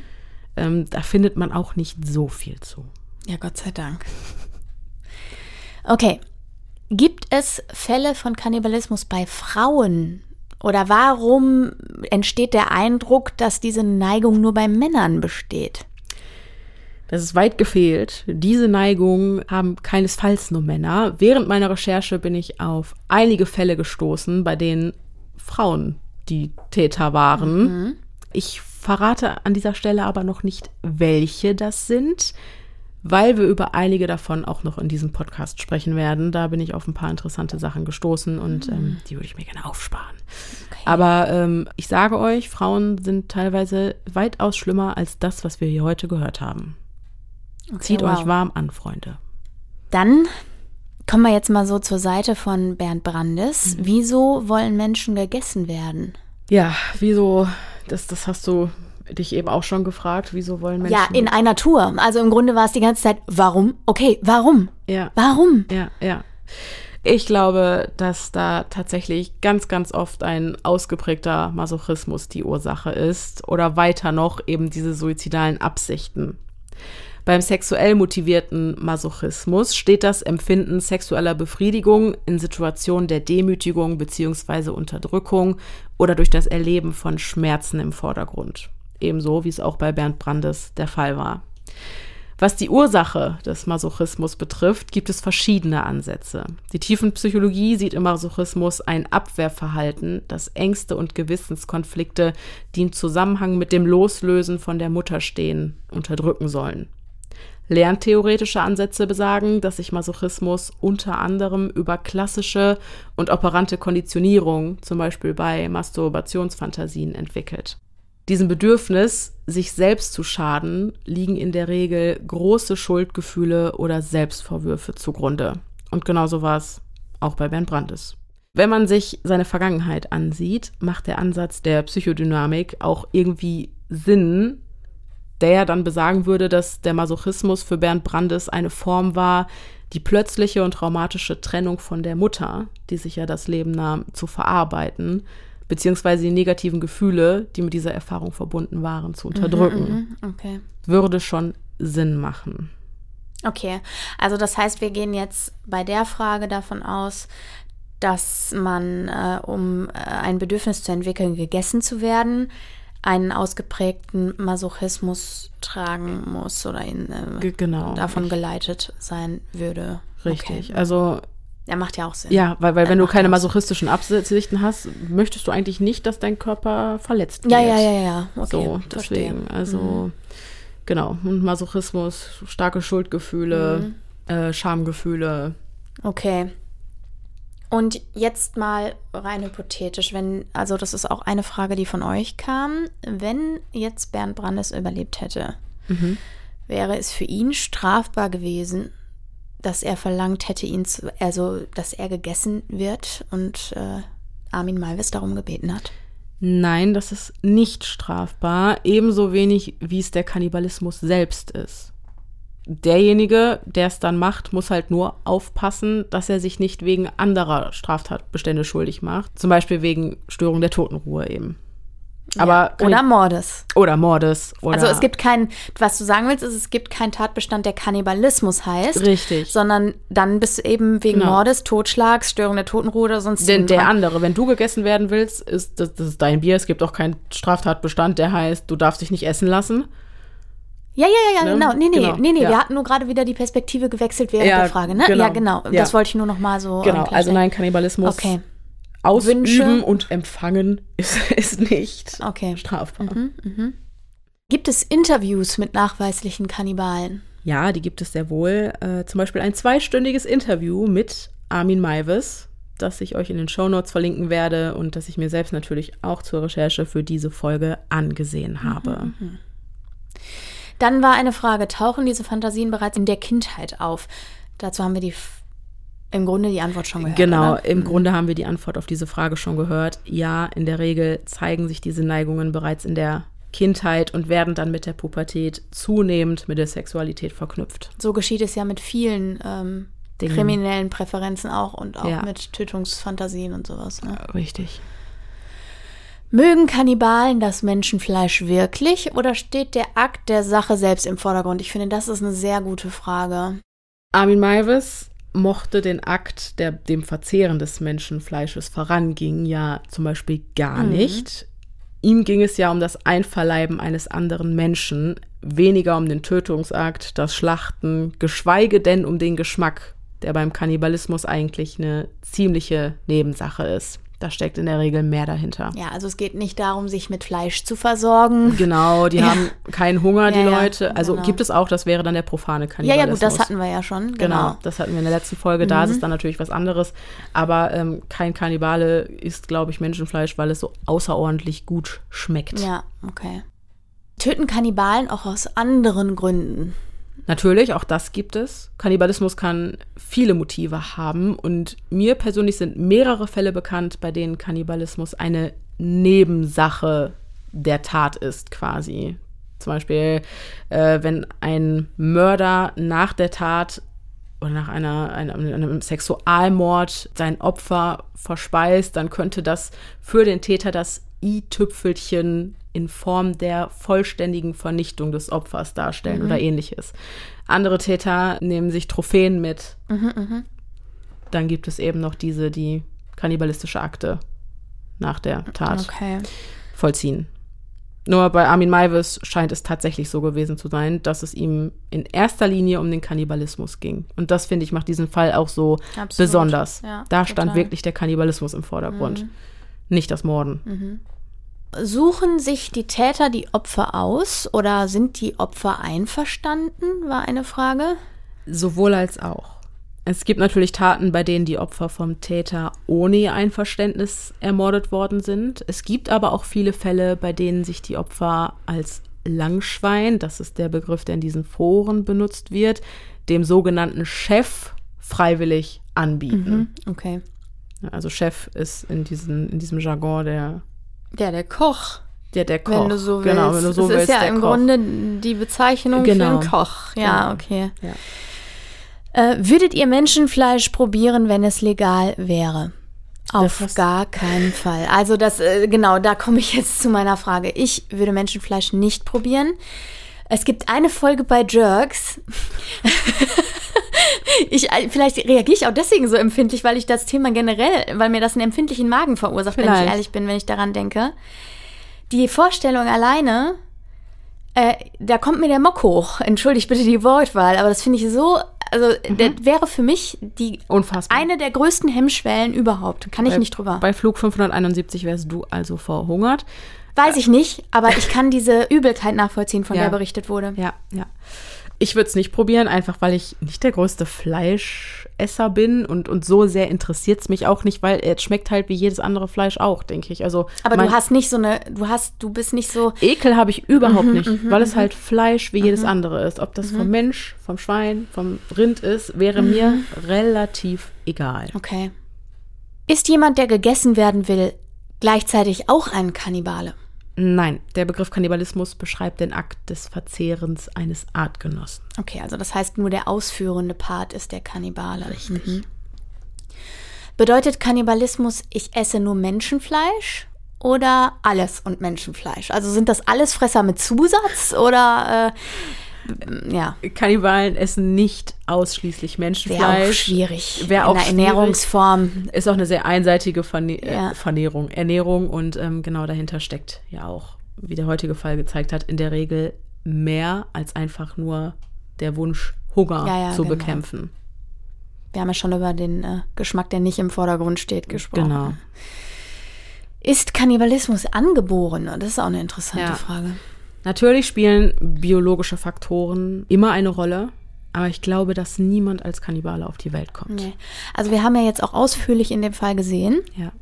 wie viele sowohl psychologische, also intrinsische Faktoren, als auch Faktoren von außen Einfluss nehmen auf vor allem einen jungen Menschen, der genau. das dann gegebenenfalls entwickelt. Ja. Äh, das ist so, wie äh, Kinder auch nicht böse auf die Welt kommen. Richtig. Das ist immer eine Sozialisationsfrage, denke ich. Richtig. Genau. Wie in so ziemlich allen pathologischen ja. Zuständen. Ja. ja. Das finde ich auch interessant. Da ist eine Frage, welche psychische Krankheit führt am ehesten zum Kannibalismus? Das kann man, glaube ich, so pauschal gar nicht sagen. Bei Armin Maivis war es laut Gericht eine schwere seelische Abartigkeit in Form einer Persönlichkeitsstörung mit schizoiden Zügen, eine schizoide Persönlichkeitsstörung zeigt sich durch den Rückzug aus gefühlsbetonten und zwischenmenschlichen Kontakten und einer übermäßigen Inanspruchnahme von Fantasien, einem Einzelgängertum und einer in sich gekehrten Zurückhaltung aus. Das finde ich interessant und auch irgendwie ein bisschen widersprüchlich. Total. Also so sozial isoliert war Armin Maivis ja nicht. Er pflegte ja immerhin viele mhm. Bekanntschaften, Freunde, aber diese schizoiden Züge hatte er ganz bestimmt.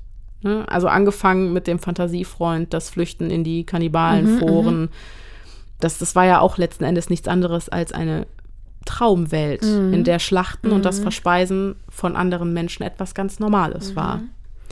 Äh, aber auch da scheiden sich wieder die Geister, weil andere Psychiater konnten ihm diese Persönlichkeitsstörung nicht nachweislich diagnostizieren und ähm, die beschränken sich dann eben auf die Diagnose der Bindungsstörung. Also lässt sich in dem Fall jetzt, den wir behandelt haben, und auch nicht generell sagen, dass Störung XY zwangsläufig zum Kannibalismus führt. Ganz genau. Okay. Ja, nur halt über einige Auslöser haben wir schon gesprochen. Ja. Aber das kann man so pauschal nicht beantworten. Jeder Mensch ist anders, ähm, jede Geschichte ist anders. Das ist eine ganz, eine ganz individuelle Sache. Okay. So, und jetzt ist natürlich ja klar, die Frage drängt sich auf, was sind Warnsignale für den Kannibalismus? Gibt es Anzeichen? Man kennt das ja von äh, Serienkillern, dass die, die also Tierquälerei. Tier, genau, Tierquälerei und sowas, das ist so der Klassiker, ne? Ja. Gibt es das beim Kannibalismus auch? Naja, also ich denke, wenn sich ein Mensch verstärkt in seine Fantasiewelt zurückzieht, kann das schon ein erstes Warnsignal sein. Ein Warnsignal, das natürlich nicht zwangsläufig für den Kannibalismus sprechen muss, aber immerhin auch eben ziemlich eindeutig das Verkehren in einschlägigen Foren birgt natürlich ein gewisses Risiko, dass irgendwann aus Fantasie Realität werden könnte. So, und das Problem sehe ich eben genau auch in der Argumentation genau. des Gerichts, ihn nicht nochmal ja. äh, auf freien Fuß zu lassen. Genau. Mhm. Es braucht halt dafür möglicherweise nur noch ein weiteres mhm. einschneidendes Ereignis, wie ein Todesfall, ein eine ja. Trennung oder dass man den Job verliert. Und ja. das bringt dann das Fass zum Überlaufen und aus Fantasie wird eben Realität. Ja. Oder dann ist da eben der Mensch, der ähm, einem das anbietet. anbietet. Mhm. Aber an dieser Stelle auch nochmal diese Warnsignale, dass sich vielleicht ein Mensch weiter zurückzieht, sich in eine Fantasiewelt flüchtet oder sich von anderen Menschen isoliert. Ich finde, auch da zeigt der Fall von Armin Maivis und auch da, sein Zitat, was ich eben vorgetragen habe, wie wichtig es ist, für seine Mitmenschen ein offenes Ohr zu haben mhm. und sie nicht zu verurteilen.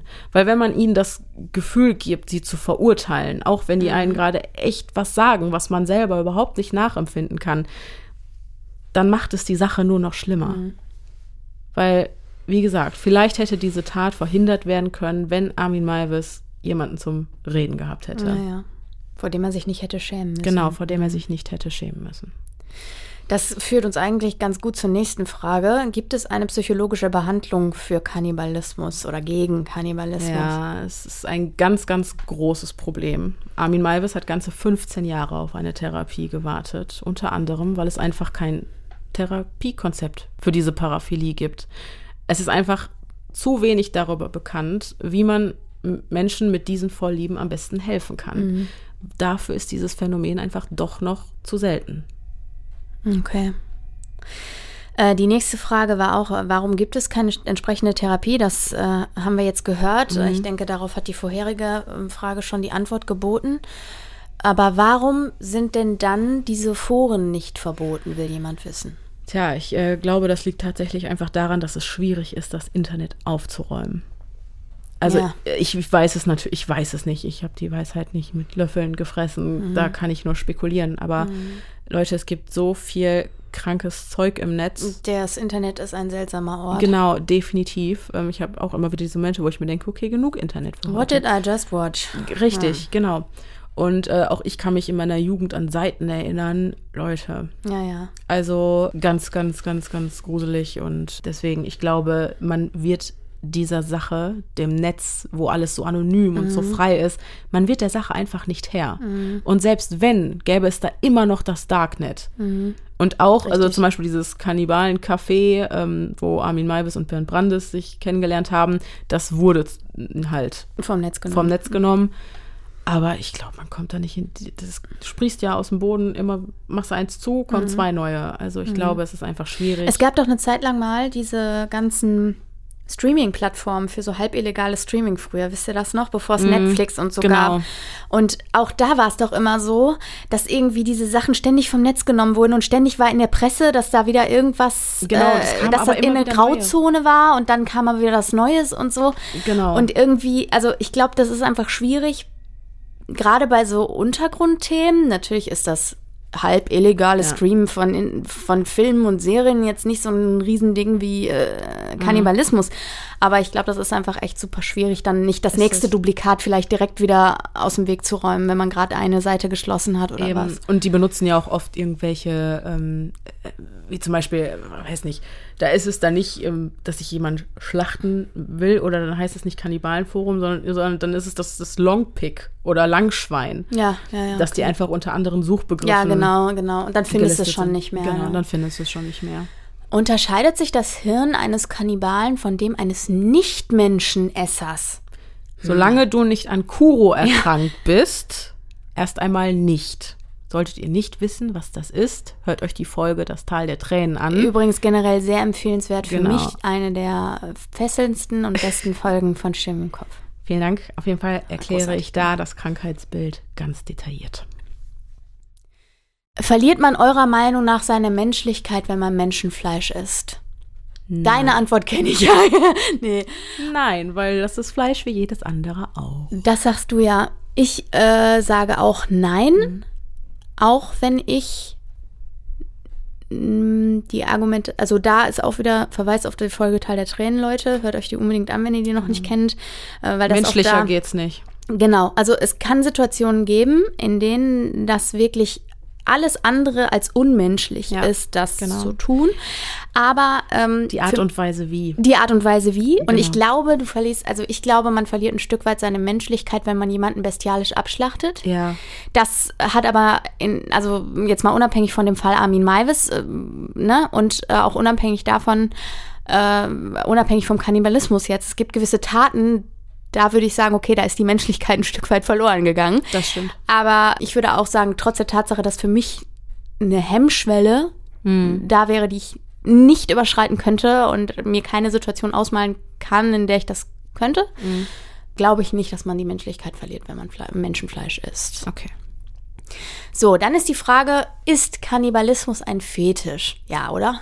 Ja, also beim Kannibalismus kann es sich um einen Fetisch handeln, aber das ist natürlich abhängig vom Motiv. Beim profanen Kannibalismus kann man beispielsweise natürlich nicht von einem Fetisch sprechen. Mhm.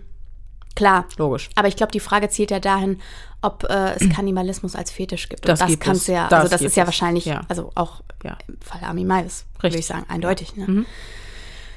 Okay, das ist interessant. Ob Kannibalen den Gedanken eklig finden, einen anderen Menschen in ihrem Magen herumzutragen, ist da die Frage.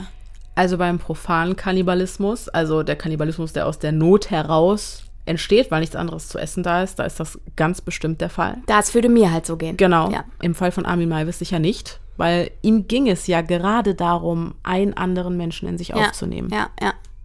Oh, Freunde, was ist das denn? So, okay. Du musst dich entscheiden. Geschlachteter oder Schlachter? Schlachter. Definitiv Schlachter, ich hänge an meinem Leben. Ja, ich auch. Ja. Aber ich definitiv. möchte mich nicht entscheiden. Aber vielen Dank der Nachfrage, sehr Ja. freundlich. Genau. Okay. Lässt sich Menschenfleisch so verarbeiten, dass die Tat nicht auffällt? Machen wir jetzt hier Tatberatung oder was? Also, ich habe natürlich noch nie bewusst Menschenfleisch gesehen, aber laut Armin Maivis geht das auf jeden Fall. Man hätte wohl den Unterschied äh, nicht erkennen können und auch geschmacklich wäre es wohl niemandem aufgefallen. Ist in der Folge von Jerks übrigens auch so. Muss diese Folge vielleicht Du solltest mal es gucken. gucken, ja. Genau, also er hat ja dieses Menschenfleisch in ähm, Gefrierbeutel verpackt und das hätte sich wohl nicht von anderem Fleisch unterschieden. Und auch da wieder, warum auch? Wir sind ja keine Wesen von Gott geküsst, deren Fleisch und Blut sich in irgendeiner Form in seiner Zusammensetzung von dem anderer Lebewesen Es unterscheidet. glitzert ja nicht oder so. Genau, es glitzert nicht. Also Okay. warum auch? Welche Frage würdest du einem Kannibalen stellen? Ich glaube, ich habe keine Fragen mehr. Ich finde das Ich ganz mich schwierig. gerade so, ich habe mich so intensiv mit dem Thema befasst und ich glaube, ich habe, also mir fällt gerade keine Frage mehr ein. Ich glaube, ich hätte tatsächlich auch gefragt, wie es schmeckt. Echt? Ja. Das wäre meine Frage. Da denke ich mir so, wie soll es denn schmecken? Ja, du, abgebrühte du. Okay. So, eine letzte Frage haben wir noch. Und zwar war das die Frage nach dem jüngsten Fall sozusagen in Deutschland und was da ausgeurteilt worden ist.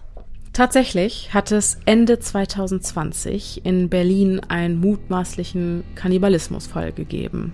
Am 5. September 2020 gegen Mitternacht verlässt der 44-jährige Stefan T. seine WG und verschwindet spurlos. Zwei Monate lang wird er vermisst, bis die Polizei Leichenteile findet, die ein grausiges Verbrechen vermuten lassen.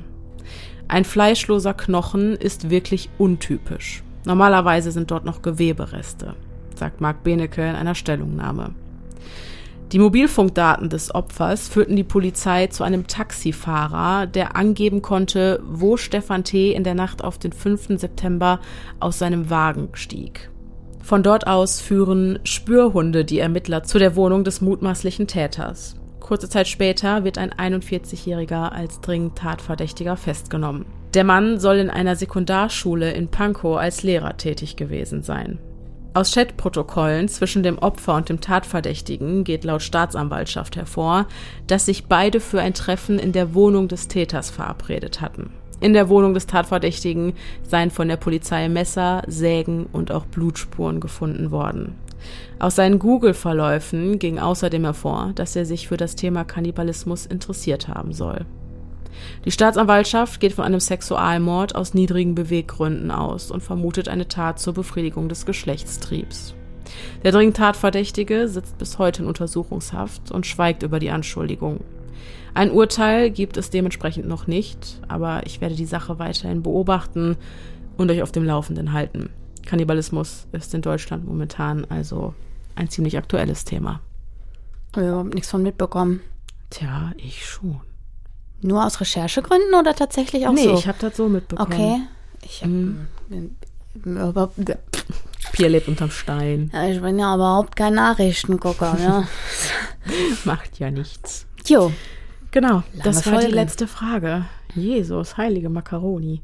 Jetzt haben wir super viel über den Kannibalismus gelernt, hoffe ich. Ich hoffe wirklich, dass ihr aus dieser Folge noch etwas mitnehmen konntet, auch wenn es ein bekannter Fall war. Wenn nicht, seht es mir nach. Ähm, ich verspreche euch, dass die nächste Folge einen unbekannten Fall behandeln wird. Ich fand das super spannend. Ich auch. Diese Hintergründe nochmal zu, ja, zu hören. Das nochmal richtig durchzukauen. Und, und nochmal zu hören, auch ähm, was das für ein Mensch gewesen ist, was mir aber im Kopf bleibt und mich so ein bisschen verwirrt zurücklässt, mhm. ist diese Sache, mit dem dein Puls rast.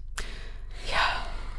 Gut, wir ja, werden es nie erfahren. Im ersten Mal dachte ich mir, oh Gott, nein, mm. du bist mhm. voll, voll, voll naiv. Du, du hast ja doch voll die mhm, schlechte mm Menschenkenntnis. Oh mein Gott. Ja gut, ich meine, am Ende des Tages, wir kennen ihn ja nicht, ne? Nee, wir wissen du, es nicht. Du kannst ja nur das äh, nehmen, was auch dann tatsächlich veröffentlicht worden richtig, ist. Das richtig. ist alles, was man weiß. Ne? Richtig. Und ich glaube, das ist auch äh, das äh, mehr kann man zu dem Fall einfach auch nicht sagen. Ne? Du nee. hast ihn wieder sehr schön aufbereitet und äh, vielen, vielen Dank. Es war sehr angenehm, dir zuzuhören.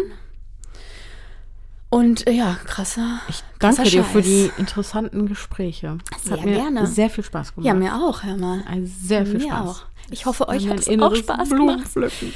Ja, mir ja. auch auf jeden Fall. Okay, schreibt ähm, uns gerne auf Instagram. Da findet ihr uns unter podcast.stimme im Kopf oder per Gmail oder per Gmail. oder per Mail an podcast.stimmimkopf.gmail.com, was ihr, ich weiß gar nicht, was ich sagen soll, was ihr zu, zu der Tat sagt, was eure Theorien sind, was ihr glaubt, was denkt ihr über das Urteil. Das wird eine spannende Sache in den das, Kommentaren. Genau, äh, schreibt in die Kommentare. Mhm. Ich freue mich riesig, das alles zu lesen und mit euch ähm, in den Kommentaren weiter über diesen Fall zu diskutieren. Ja. Genau. Cool, cool. Und ähm, ansonsten haben wir definitiv genug geredet für heute. Ich entlasse euch für heute. Tschüss. Ich hoffe, wir hören uns beim nächsten Mal. Bis dahin, bleibt, bleibt sicher. sicher. Es, es ist gefährlich, gefährlich da draußen.